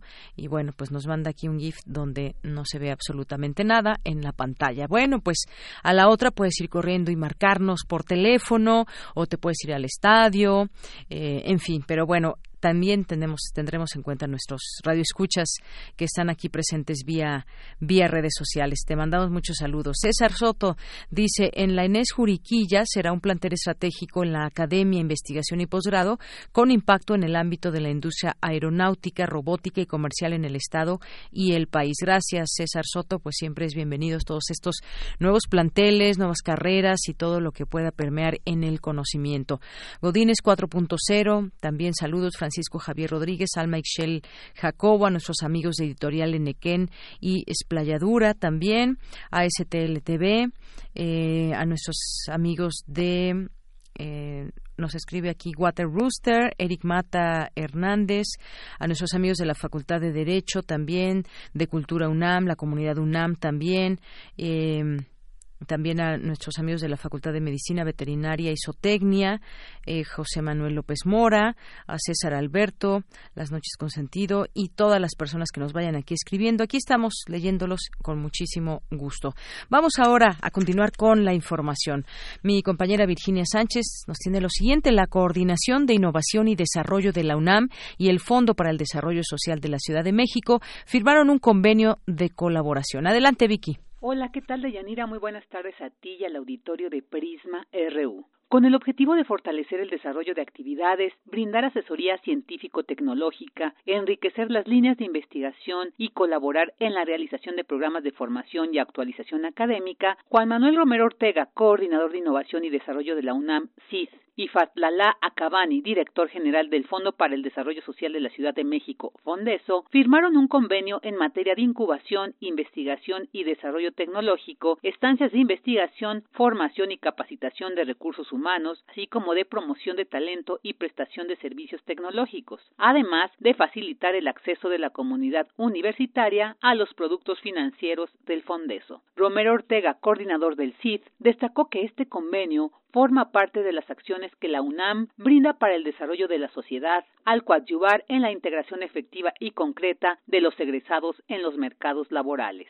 Hasta la fecha hemos aprobado para incubación 250 empresas todas son de la comunidad universitaria. No damos servicio, digamos, a alguien que no sea de la comunidad universitaria, entendido egresados, académicos, estudiantes. Nuestro modelo de emprendimiento reconoce que hay factores fundamentales que explican en mucha medida el éxito de los proyectos empresariales. Y uno de ellos, sin duda, es el financiamiento el tener pues los recursos necesarios para poder apoyar a una empresa, particularmente en sus etapas iniciales. Y ahí justamente, señala Romero Ortega, es donde se ubica la importancia del acuerdo con el Fondeso. El Fondo de Desarrollo Social, digamos que es el instrumento de apoyo, de recursos, tiene programas de financiamiento, tiene programas para diferentes sectores y Fondeso lo que nos ha manifestado a partir de este nuevo gobierno es que quiere darle más importancia justamente al apoyo, al financiamiento que se dé a empresas de nueva creación, a empresas que se incuben. En tanto, Acabani, director del Fondeso, resaltó la importancia de este convenio con el CID, pues dijo se trata de una instancia que aglutina a todas las incubadoras de la UNAM, lo cual permite el intercambio de información, conocimientos y experiencias para contribuir a que los emprendedores universitarios se apoyen en los créditos que otorga el Fondo para el Desarrollo Social de la Ciudad de México. Hasta aquí la información. Muy buenas tardes. Gracias, Vicky. Muy buenas tardes. Vamos ahora con Cindy Pérez Ramírez. Juan Mora Catlet, académico de la Escuela Nacional de Artes Cinematográficas de la UNAM, recibirá el premio a la excelencia docente por su labor como formador de cineastas. Adelante, Cindy. ¿Qué tal, Deyanira? Muy buenas tardes. Es un gusto saludarte a ti y a todo el auditorio de Prisma RU. Considerado el Nobel del Séptimo Arte, el reconocimiento le fue otorgado en la categoría de trayectoria y logros docentes por la Asociación Internacional de Escuelas de Cine y Televisión, integrada por más de 180 escuelas de cine, televisión y medios audiovisuales pertenecientes a 65 países de los cinco continentes. Cabe señalar que la ENAC, la Escuela Nacional de Artes Cinematográficas de la UNAM, es miembro desde 1973. Juan Mora Catlet también ha sido reconocido nacional e internacionalmente por sus largometrajes Retorno a Aztlán y Heréndira y Kikunari. Fue becario de las fundaciones John Guggenheim y John Catherine y del Sistema Nacional de Creadores de Arte de la Secretaría de Cultura. Fue galardonado con el Premio Universidad Nacional en Docencia en Artes por parte de la UNAM y con el reconocimiento de la SEP en el Día Internacional de la Lengua Materna de la UNESCO. Es un premio, yo creo, muy importante, es un premio que se ha dado muy pocas veces, es uno solo a nivel mundial y estoy invitado a la ceremonia de, de premiación este año en la Escuela de Rusia, la Escuela de Cine de Rusia, sus siglas son VIGK, que es la Escuela Sergei Gerasimov, en el mes de octubre. Estoy muy, muy emocionado porque es un reconocimiento sumamente importante. Podemos decir que el más importante a un profesor, es como que 180 escuelas dicen que uno está entre los mejores profesores de cine del mundo, lo cual es un orgullo también yo creo para la UNAM. En el marco de la celebración, el profesor universitario presentará el próximo 16 de agosto su más reciente largometraje, La ira o el Seol, en el que aborda la experiencia de los sobrevivientes de cáncer. Hasta aquí la información. Muy buenas tardes. Gracias, Cindy. Muy buenas tardes. Internacional RU. Este lunes, el presidente de Estados Unidos, Donald Trump, condenó el odio y la supremacía blanca después de las matanzas de este fin de semana en El Paso y Ohio. Con una sola voz, nuestra nación debe condenar el racismo, la intolerancia y el supremacismo blanco. Estas ideologías siniestras deben ser derrotadas. El discurso del odio no tiene espacio en la América de hoy. Por eso he pedido al Departamento de Justicia que proponga legislación para asegurarse de que aquellos que cometen delitos de odio y asesinatos masivos se enfrenten a la pena de muerte. La huelga general convocada para este lunes, la primera en cinco décadas en Hong Kong, provocó caos general en el transporte. Carrie Lam llamó a los ciudadanos a mantener la estabilidad de la región. Sumo la responsabilidad de lo que hemos hecho, porque soy la directora ejecutiva de la región administrativa especial de Hong Kong. Si el ejercicio de enmienda ha dado lugar a los problemas, es momento para seguir liderando a mi equipo y abordar esos problemas para tratar de sacar a Hong Kong de esta difícil situación. No creo que en este momento mi renuncia o la de alguno de mis colegas proporcione una mejor solución, pero continuaremos adoptando lo que describí el primero de julio como un estilo de gobierno que nos permitirá escuchar más, participar más y hacer más para satisfacer los deseos de la gente de Hong Kong. Por medio de un decreto presidencial sin precedentes, las autoridades de la India suprimen el estatuto especial que la Constitución otorgaba a la región de Jammu y Cachemira. Se prevé un recrudecimiento de la violencia entre la insurgencia separatista y las fuerzas del orden. Alemania no participará en la misión estadounidense que supuestamente pretende proteger a los buques mercantes que atraviesan el Golfo Pérsico. El ministro de Asuntos Exteriores de Alemania, Heiko Maas, dijo que prefiere que la Unión Europea emprenda una misión de seguimiento. Queremos una misión europea, en esto no hay discusión. Pero también es lógico que lleve tiempo convencer a la Unión Europea para emprender cualquier misión, sea para lo que sea. Siempre se ha hablado de una misión de seguimiento. Diferentes gremios adscritos a la Federación de Trabajadores de Arequipa iniciaron una huelga general indefinida. Se suman al paro de los pobladores Valle de Tambo, que desde hace 22 días iniciaron su protesta contra el proyecto minero Tía María en el sur de Perú. Julio de 2019 fue el mes más cálido a nivel global desde que existen registros, alcanzando los niveles de julio de 2016, confirmó el Servicio para el Cambio Climático de la Agencia Europea Copernicus. Al respecto, habla la activista climática sueca Greta Thunberg. Esta es una gran oportunidad para que los líderes mundiales demuestren que realmente nos han escuchado a nosotros y a la ciencia, porque dicen que entienden y escuchan, así que ahora tendrán que demostrarlo. Con audios de Euronews y Telesur, las breves internacionales con Ruth Salazar. Queremos escuchar tu voz. Nuestro teléfono en cabina es 55 36 43 39. Tu opinión es muy importante. Escríbenos al correo electrónico prisma.radiounam@gmail.com.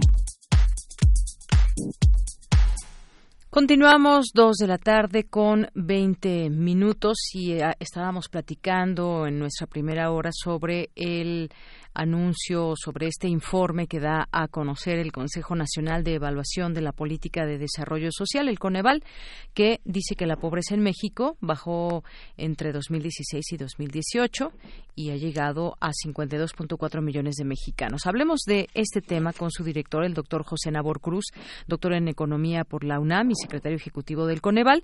Y doctor, bienvenido, muy buenas tardes. Muy buenas tardes, Deyanira. Un saludo a ti y a tu auditorio.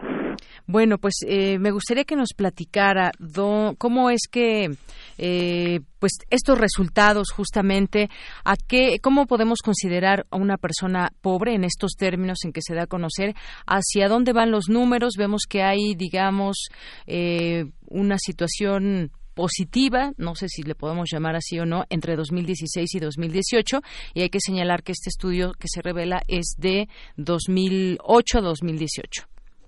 Así es. Mira, justamente eh, como lo planteaba yo en la conferencia de la mañana, Coneval desarrolló hacia 2006, 2007 a través de varias discusiones entre medios académicos, institucionales y de y la participación también de la sociedad civil un enfoque multidimensional de la pobreza, que no solamente incorpora la parte de los ingresos, que se considera como una proxy del bienestar económico de los hogares en México, sino también una serie de seis variables, aquí les denominamos carencias sociales, y a partir de que si los hogares o las personas reportan o no alguna de esas seis carencias, pues vamos a tener el conteo final de población que se considere como pobre, pobre moderado o pobre extremo.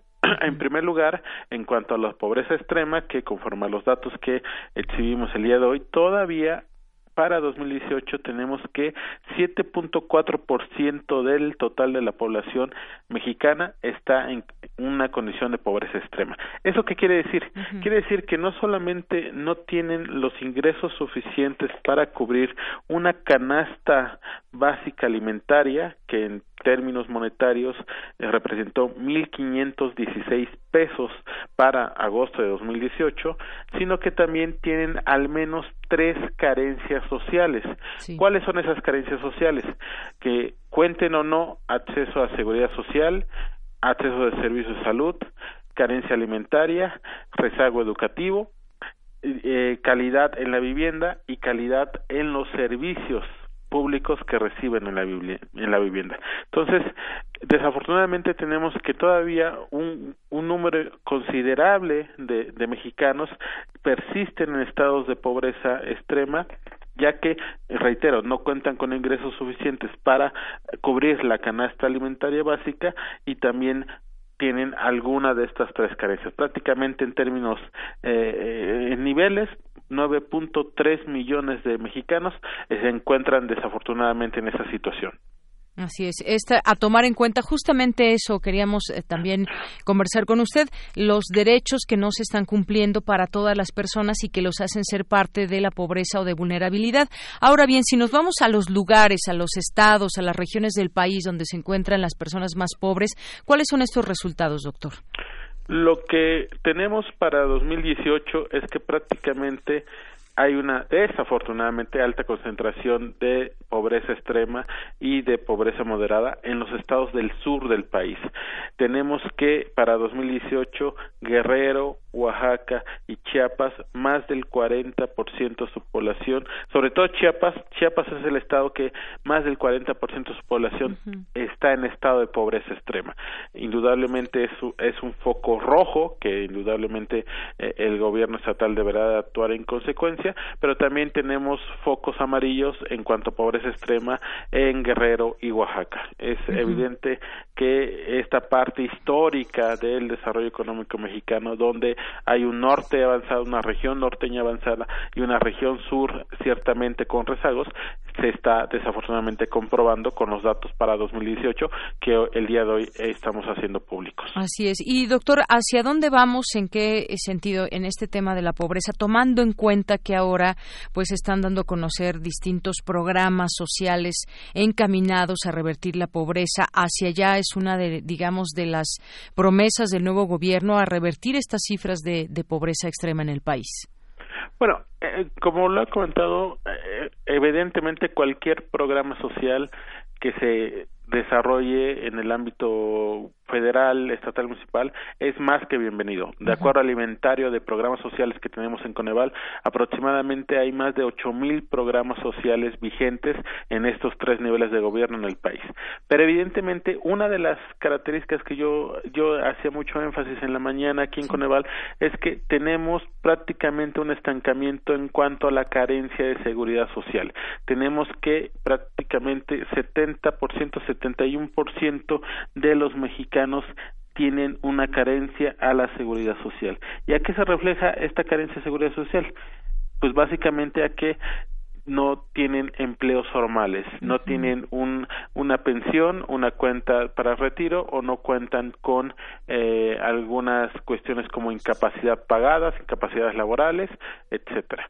Entonces, me parece que si bien esta política de implementar este nuevo diseño de programas sociales de la actual administración es más que bienvenido y evidentemente Coneval seguirá eh, analizando y evaluándolos, también queda, me parece, como un un foco rojo muy, muy focalizado con las cifras del día de hoy, la búsqueda de la formalización en la medida de lo posible del trabajo en México. Y si no atacamos esta parte de la precariedad laboral, evidentemente los programas sociales no alcanzarán para que en las siguientes revisiones, en las siguientes mediciones, baje esta carencia de seguridad social. Y eso también va muy acompañado en la parte de los ingresos.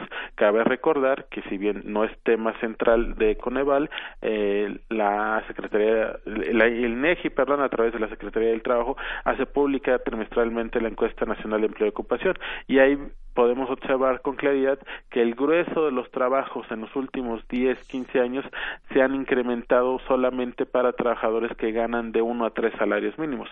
Para trabajadores que ganan más de cinco salarios mínimos pasamos de un porcentaje de 12, 13% del total de los trabajos a apenas 3.9% en el último trimestre. Entonces, esa también es restricción en cuanto a que menos trabajadores están ganando más salarios mínimos diarios, evidentemente está repercutiendo negativamente en las cifras de pobreza y desigualdad que exhibimos el día de hoy en Coneval. Así es, esto que dice usted es muy importante, ese estancamiento en seguridad social y bueno, además de que enfermarse en ese país también puede hacer a la gente más pobre justamente cuando no se tiene seguridad social por el trabajo o alguna situación.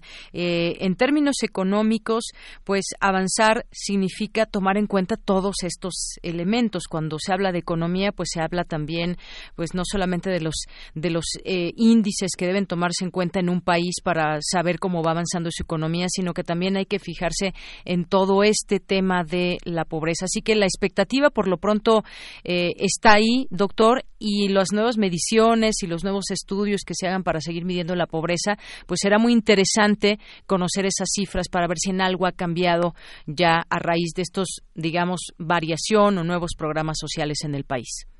Sí, así es, reitero, es, es bueno que haya programas sociales, es bueno que también Coneval eh, participe en la evaluación de los mismos, pero indudablemente la política social tiene que estar siempre acompañada por una política pública de crecimiento y desarrollo. Evidentemente son variables que van más allá del ámbito social, variables macroeconómicas, desde el propio control de la inflación, tasa de interés, el tipo de cambio, que hoy también es una variable que está presionando mucho, estamos ya acercándonos nuevamente a 20 pesos por dólar. Todas esas variables también inciden indirectamente o a veces directamente en los niveles de pobreza. Entonces, e, evidentemente, eh, si me parece que, y yo hacía mucho énfasis el día de hoy, este es el momento con este informe de una película de 10 años que hacemos pública en Coneval de hoy, me parece que es justo el momento que debemos de dar un, alto y hacer una gran reflexión sobre qué condiciones en el ámbito social y económico tienen que modificarse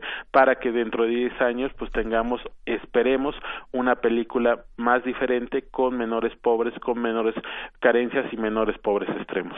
Así es, política social, política de crecimiento, todo va relacionado.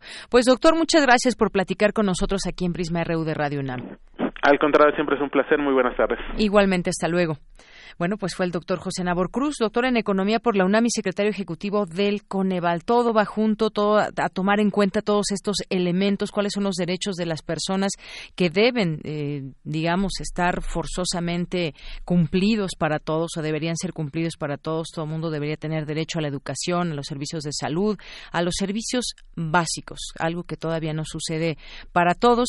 Parece ser que se está en marcha desde hace muchos años, no solamente en este en este este sexenio del presidente López Obrador, pero será muy interesante ver si esos números van cambiando o no según esta nueva política económica de pues de primero los pobres y todo lo que lo que conocemos que se está implementando para los eh, distintos grupos sociales. Continuamos. Relatamos al mundo. Relatamos al mundo. Porque tu opinión es importante, síguenos en nuestras redes sociales, en Facebook como Prisma RU y en Twitter como arroba PrismaRU.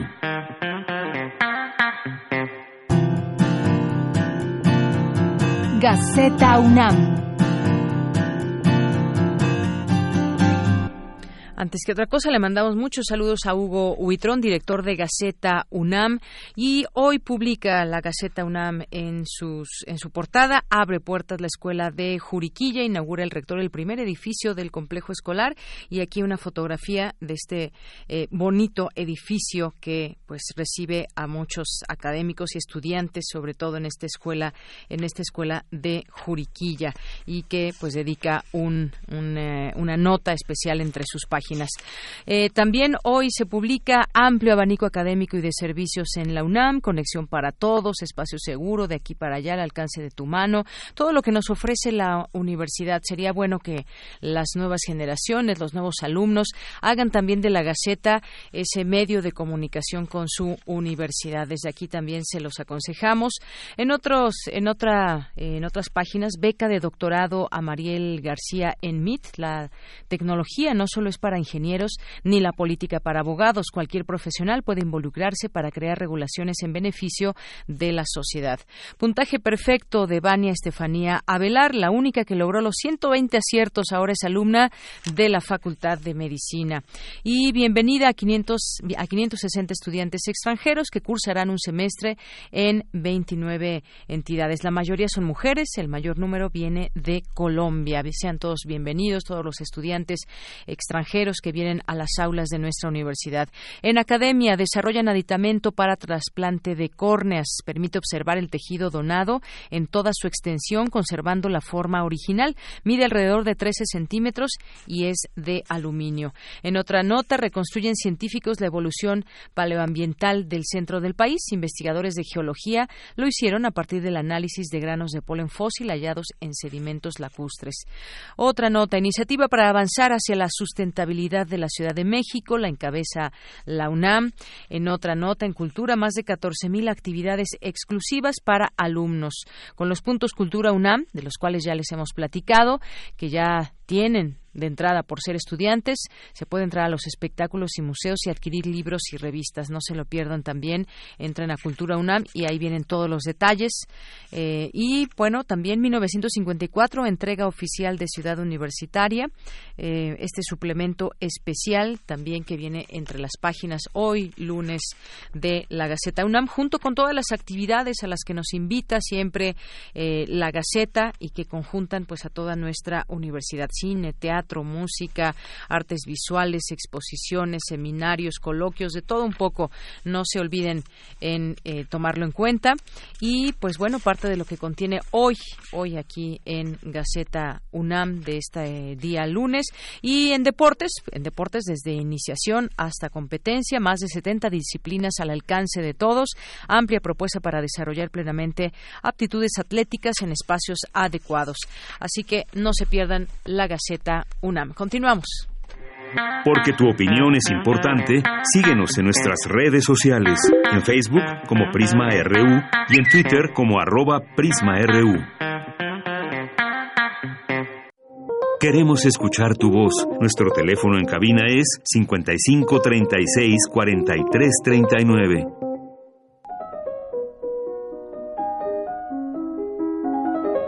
Cartografía RU con Otto Cázares.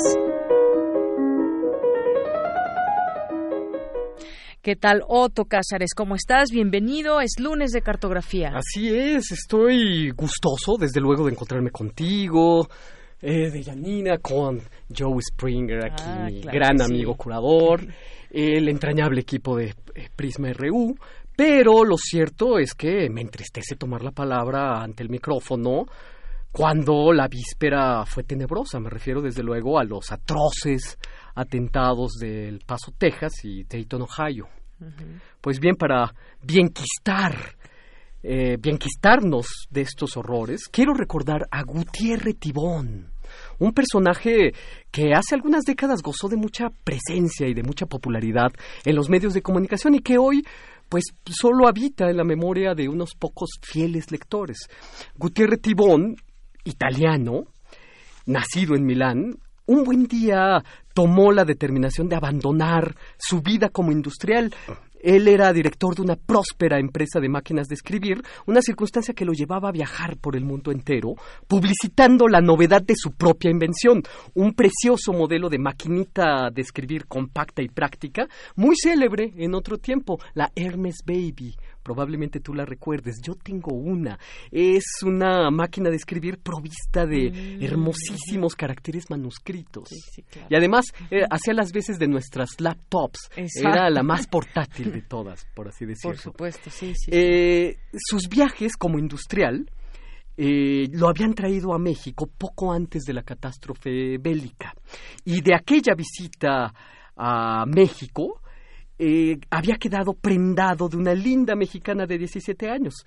Lo mismo quedó prendado por la tortilla de maíz y por Teotihuacán, donde fue presa de, así lo dijo, una de aquellas crisis por las que un hombre normal se vuelve repentina e irremediablemente arqueólogo. De México Gutiérrez Tibón se declaró un apasionado de la mitología y de las antigüedades mexicanas, de modo que, decidido a vivir una vida nueva en México, descendió en el puerto de Veracruz el primero de febrero de 1940.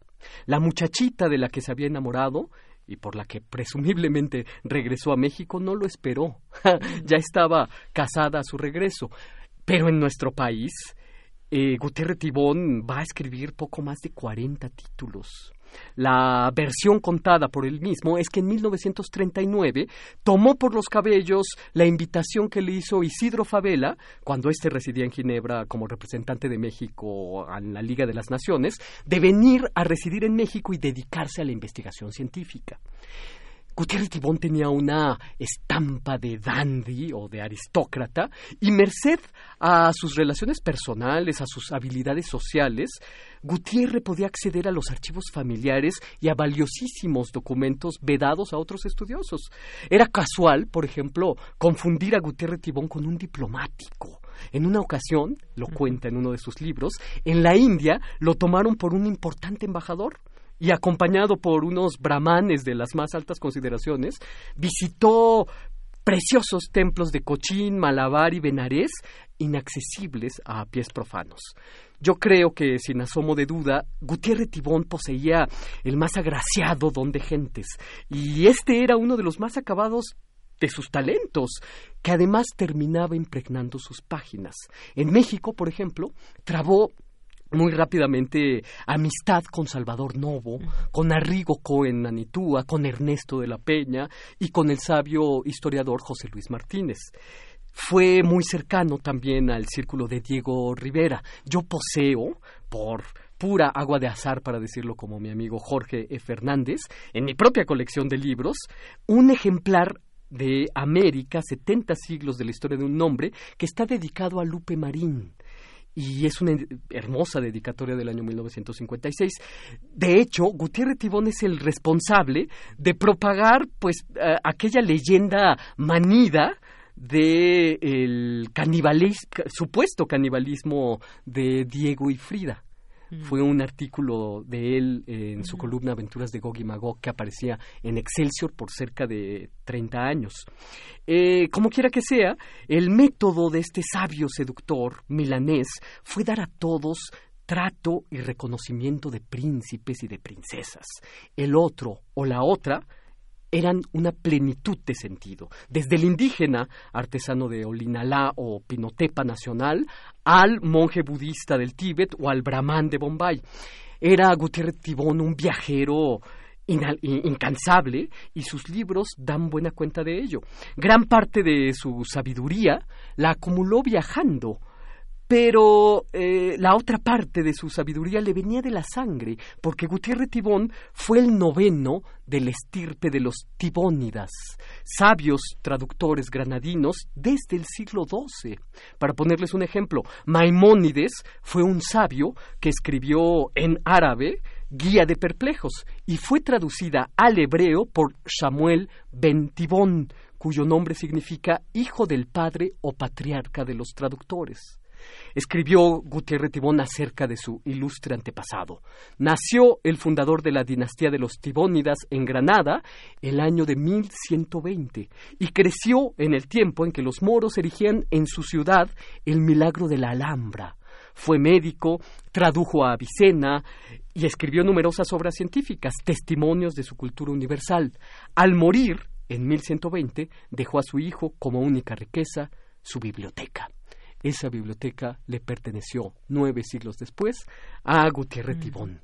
En Al-Ándalus, en Granada, en Córdoba, se emprendió el rescate sistemático de textos clásicos provenientes de Bizancio. Aristóteles, Euclides, Avicena, Josefo, eh, Tucídides, Salustio, entre otros, que, traducidos del árabe, lengua que resguardó la sabiduría grecolatina durante los primeros siglos de la cristiandad, se vertió a un latín acrisolado por el hebreo de sus sabios traductores. Esos traductores fueron los tibónidas. Las investigaciones de Gutiérrez Tibón resultan un proceso de lectura, de comentario, de comparación lingüística y etimológica. Suman más de 40 títulos los de su producción intelectual, como ya he dicho, libros que pueden asemejarse a pozos inagotables de saberes. La impresión que nos producen sus libros son las de divertimentos de uno que ha estudiado y se divierte con su sabiduría. Es decir, se trata de un acabado doctor en galla ciencia, sabio de sabiduría sonriente. Su obra más significativa es la historia del nombre y la fundación de México, un libro de 1975 que publica el Fondo de Cultura Económica en estos libros negros de historia y que le llevó a Gutiérrez Tibón más de cuatro décadas de investigaciones. Fue autor, como ya he dicho, de la columna Gog y Magog que apareció semanalmente en el periódico Excelsior cerca de 30 años, y que ahí aparecía el registro de sus hallazgos, tradiciones olvidadas, eh, datos sobre poetas indígenas, paisajes mexicanos, porque conoció cada uno de los rincones de nuestro país. Tiene además un diccionario de nombres propios onomásticos hispanoamericanos. Ahí uno puede encontrar datos acerca de apellidos vascos, castellanos, portugueses, gallegos y catalanes. Es decir, Gutiérrez Tibón sabía de nosotros más que nosotros mismos. Recuerdo, de hecho, mi padre me lo contó, que en su pueblo de Sinaloa, en mediados de los años 50, Gutiérrez Tibón iba a dar unas conferencias en las que les pedía a todos los estudiantes que les pasaran en un papelito su apellido, Morán, Cázares, Fernández, y él desarrollaba la historia de tu familia. Mm. para impresión de todos los que estaban ahí reunidos viendo a Gutiérrez Tibón. Eh, tiene también este libro que ya mencioné, América, 70 siglos de la historia de un nombre. Y por cierto, en 1963, Gutiérrez Tibón tuvo un proyecto de fundar el Instituto de la Enciclopedia de México, una enciclopedia que iba a tener 10 tomos y iba a estar ilustrada con todos los aspectos de lo mexicano. Un proyecto que dejó solamente a los tres tomos y se malquistó con los editores. Es eh, fascinante también su libro Aventuras de los aztecas en el más allá, que es un estudio sobre la astrología azteca, es un estudio acerca de los hongos teógenos, es decir, los que producen alucinaciones de dioses, eh, y está, ya para terminar, este comentario que tiene por título Indiscreciones radiofónicas, el que yo llamaría el tibón onfálico. Las investigaciones en torno al nombre de México, que significa en el ombligo de la luna, llevaron a Gutiérrez Tibón a investigar las implicaciones eh, cosmológicas, mitológicas del ombligo. Y Luego, siguiendo su talante picaresco, porque sin duda se trata de un gran pícaro, un pícaro sabio, se convirtió Gutiérrez Tibón en el fundador de la que yo llamaría la onfalopsia, que estriba en la atenta observación del hoyuelo umbilical del otro.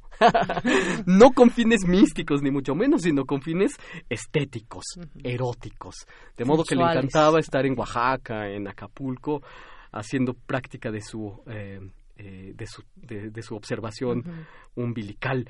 Eh, casi aparentemente un divertimento, pero cuyo rigor filológico no está en pugna con el deleite que nos produce, es un librito precisamente de título El ombligo como centro erótico, que es pertenecía a una colección de lecturas mexicanas que publicaba en los años 70 el Fondo de Cultura Económica y la CEP, en los que se encuentran títulos de José Vasconcelos, Alfonso Reyes, Octavio Paz, Rosario Castellanos, etcétera, etcétera, para que veamos la altura de este autor.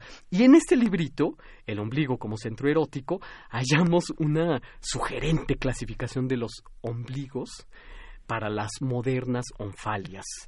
Está, por ejemplo, el de la perfecta redondez y hondura, que es el que él llamaba el ombligo de Venus. O está el protuberante, el evocadoramente llamado por los fisiólogos pezones, que recibe la denominación de ombligo botón. O está el de corte horizontal, que tiene su modelo en el ombligo de la reina Nefertiti, o están aquellos que parecen miniaturas de sexos depilados, los llamados por él ombligos verticales u ojos de gato. O están los de párpado, párpado semicerrado, ombligos ojo, y finalmente los que él llama los particularmente sugestivos, los ombligos granos de café, que dice hay quien ve en ellos la perfección onfálica. y con esta memoria onfálica yo termino esta memoria, esta indiscreción biográfica sobre Gutiérrez Tibón, eh, y es lo que yo tengo que decir este lunes 5 de agosto de 2019. Muchas gracias, Otto. Vaya qué clasificación tan interesante. ¿Qué te parece? Me pareció extraordinaria.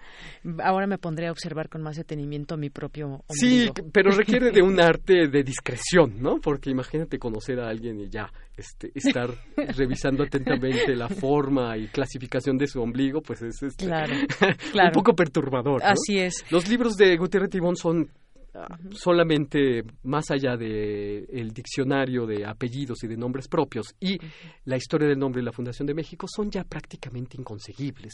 Se encuentran en las librerías de viejo.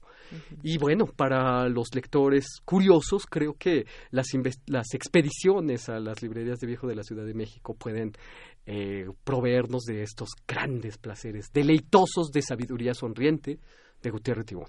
Oye, pues qué interesante todo esto que nos has platicado de Gutiérrez Tibón. De, me haces pensar en muchísima gente que viene de algún otro país y se enamora, como decías bien, de cada rincón de nuestro país, de su cultura y de tantas cosas por descubrir también. Sí, exacto, sí. Gutiérrez Tibón forma parte de estos italianos que llegan a México para quedarse, como Lorenzo Boturini. Eh, con una mucho mejor suerte, por cierto, que la de Lorenzo Boturini.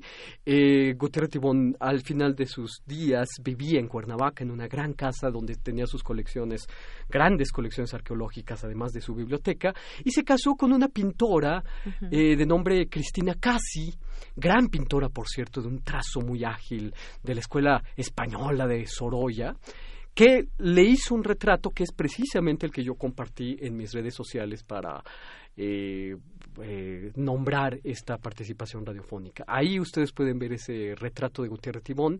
Eh, Gutiérrez Tibón enamorado a los 90 años, como un muchachuelo de la gran pintora Cristina Casi. Esto también habla del personaje viajero, que además, eh, una anécdota muy graciosa, es que le disputó amores nada menos que a Krishnamurti.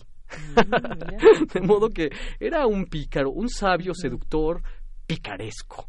Muy bien, pues qué personaje, qué maravilloso que nos los traigas hoy en esta cartografía del día de hoy. Pues Otto, muchísimas gracias, gracias por estar aquí. En un momento más estará con nosotros la voz del mundo, Montserrat Muñoz, para que nos platique todas las actividades que hay en la semana en la sala Julián Carrillo y que tú y yo tenemos un pendiente, por sí, cierto. venir a verla que estaba El próximo fin de semana. Sí. Puede ser. Sí, sí. Y si alguien ya la vio, pues platíquenos, comparta también sus puntos de vista sobre esta puesta en escena y pues en un momentito más decía todas estas actividades. Oye, al principio, al principio platicaba sobre esta situación que se vivió en Estados Unidos, terrible y que nos deja con muchas reflexiones en torno a qué pasa no solamente eh, quizás en la mente de estos eh, de estas personas, de estos jóvenes, pero qué pasa en una sociedad también, qué pasa en una sociedad no solamente estadounidense, qué pasa en una sociedad que quizás se deja influenciar, eh, pues hay algunos hallazgos interesantes que son dispuestos para, para debatir, como uno de estos eh, Chan, me parece, uno de los eh, textos que se están publicando y que hablan de esta supremacía blanca, ¿no? sí, este, a mí siempre me deja en un estado de mudez. Cuando percibo la gratuidad de la maldad, lo que produce en mí es un estado de mudez. Y no puedo sino asociarlo con lecturas como la de Giorgio Agamben, que habla precisamente de esa gratuidad de la maldad. Se hace el daño solo porque sí, solo porque se puede. De modo que lo que ocurrió en Ohio y ocurrió en El Paso me deja en ese estado de mudez, que me dejó también con esta intención de bienquistar nuestro espíritu recordando a un personaje tan alegre y tan sabio y profundo como es Gutiérrez Tibón. Pero lo que me hace pensar también es, desde luego, que ha prendido una mecha en la conciencia norteamericana que no podemos más que eh, etiquetar como de la gratuita maldad.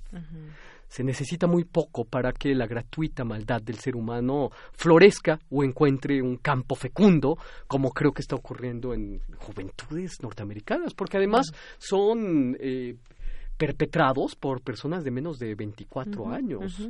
Estaba leyendo el perfil de estos individuos, platicaba hace un momento con José Manuel Springer de que estos eh, perpetradores suben sus eh, atentados en redes sociales y que además no hay una política de YouTube, de Instagram para echar abajo estos videos. Claro. Eh, porque hay otras cosas que sí.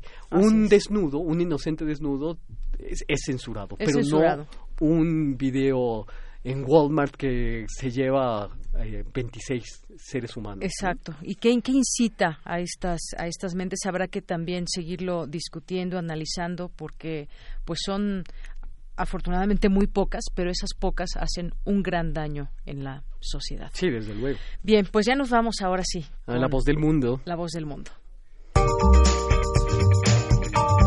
Sala Julián Carrillo presenta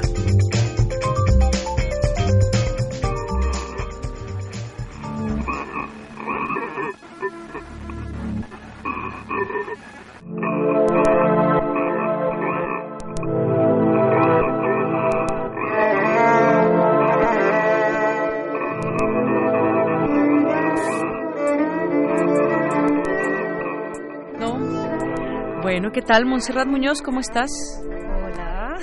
Voz del mundo, bienvenida. Muchas gracias. Estamos escuchando tan bonito. Estamos escuchando Kujip, que se escribe Kujipi, termina con, con Y y es una banda de eh, fusión mije que están cerca de Tlahuitoltepec en Oaxaca. Un saludo a Oaxaca. Si hay alguien por ahí que nos está escuchando o aquí en la ciudad, este maravilloso estado presenta, bueno, más de 500 municipios y en uno de ellos, curiosamente, brillan las montañas, los cielos, los paisajes.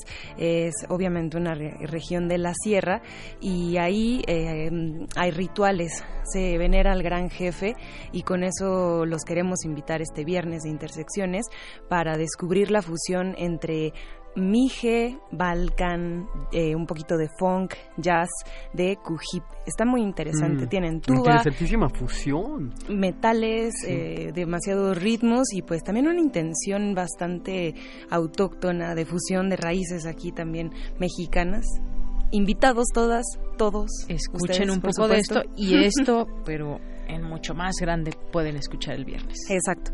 Y bueno, esta semana sí ya nos arrancamos completo. Muchachos, muchachas, niños, niñas, tenemos una programación en este mes que va de lunes a domingo. De lunes a domingo tenemos algo interesante. Los horarios varían. Por favor, consulten las redes oficiales de Radio UNAM, de la Sala Julián Carrillo, de Yanira, Otto Cázares, el equipo de Prisma RU. Sepan todos que están invitados aquí a la Sala Julián Carrillo. Estamos en Adolfo Prieto número 133. Además de contar con estas cabinas y con el favor de la radiofonía, estamos brindando una cartelera que en este mes tiene lunes de teatro, martes de teatro también, eh, combinado con un poco de danza, miércoles de cineclub con Macabro, con una edición número 18, la mayoría de edad de este festival de terror. Somos sede, entonces vamos a tener tres funciones, una a las 4, una a las 6 y una a las 8 de la noche de Macabro. Y también por ahí, el, eh, bueno, estamos en el 17 con un maratón maratón de toda la noche para todos aquellos que ya nos conocen por nuestros maratones de cine. Pues bueno, hay una fecha también en este mes. Les prometemos compartir la, la cartelera completa, que bueno, de hecho ya está en la portada del Facebook. Y bueno, también para que se enteren de los jueves que tenemos obra de teatro, Sensatez y Cautela, que estrenó la semana pasada y aparte de cómica, tiene unas premisas muy fuertes. Habla sobre mm, pues la idea del narrador y actor en el teatro y también también lo combinan con muchos chistes de humor negro y bueno, también reflexiones sobre nuestro devenir como personas un tanto de, bueno, no, no conscientes, no sensibles ante la otredad.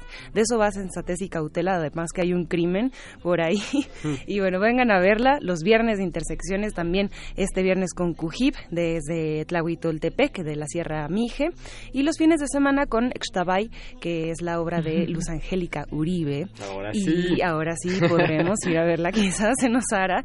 Eh, acompáñenos también a descubrir qué es eh, la, quién es la hermana eh, mala y quién es la hermana buena, si es que en realidad las dos son una.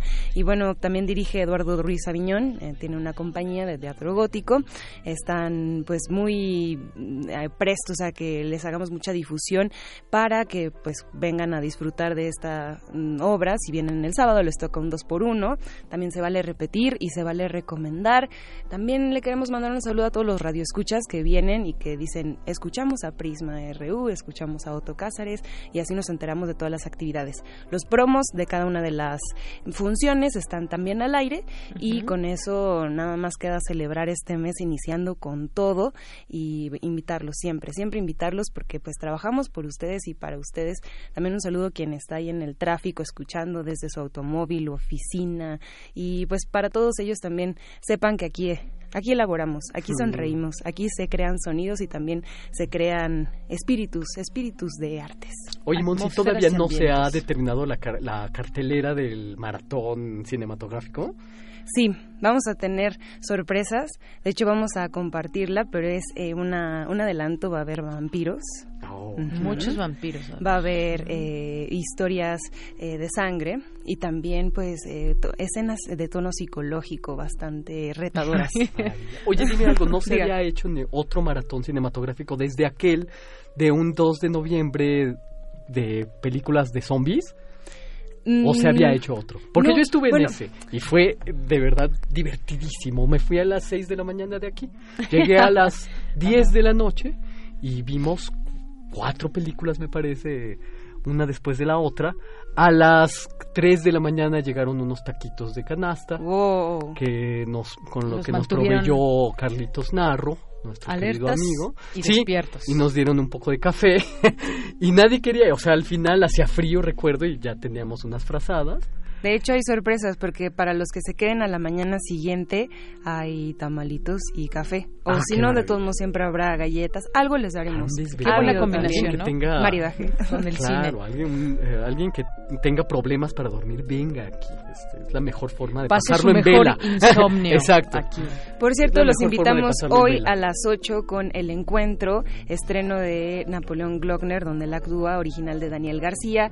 Si nos escucharon ahorita en esta sección, digan que nos escucharon y les regalamos una revista rúbrica para todos ustedes. Pero tienen que venir hoy a las 8 o cualquier lunes.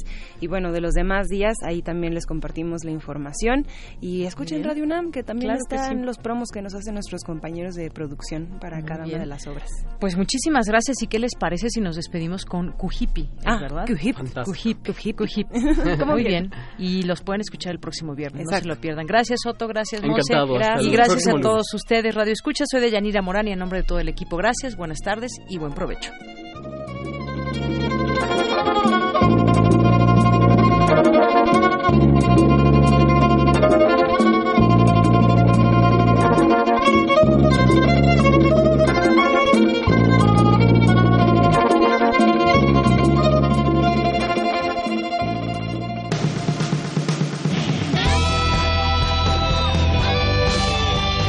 Prisma RU. Relatamos al mundo.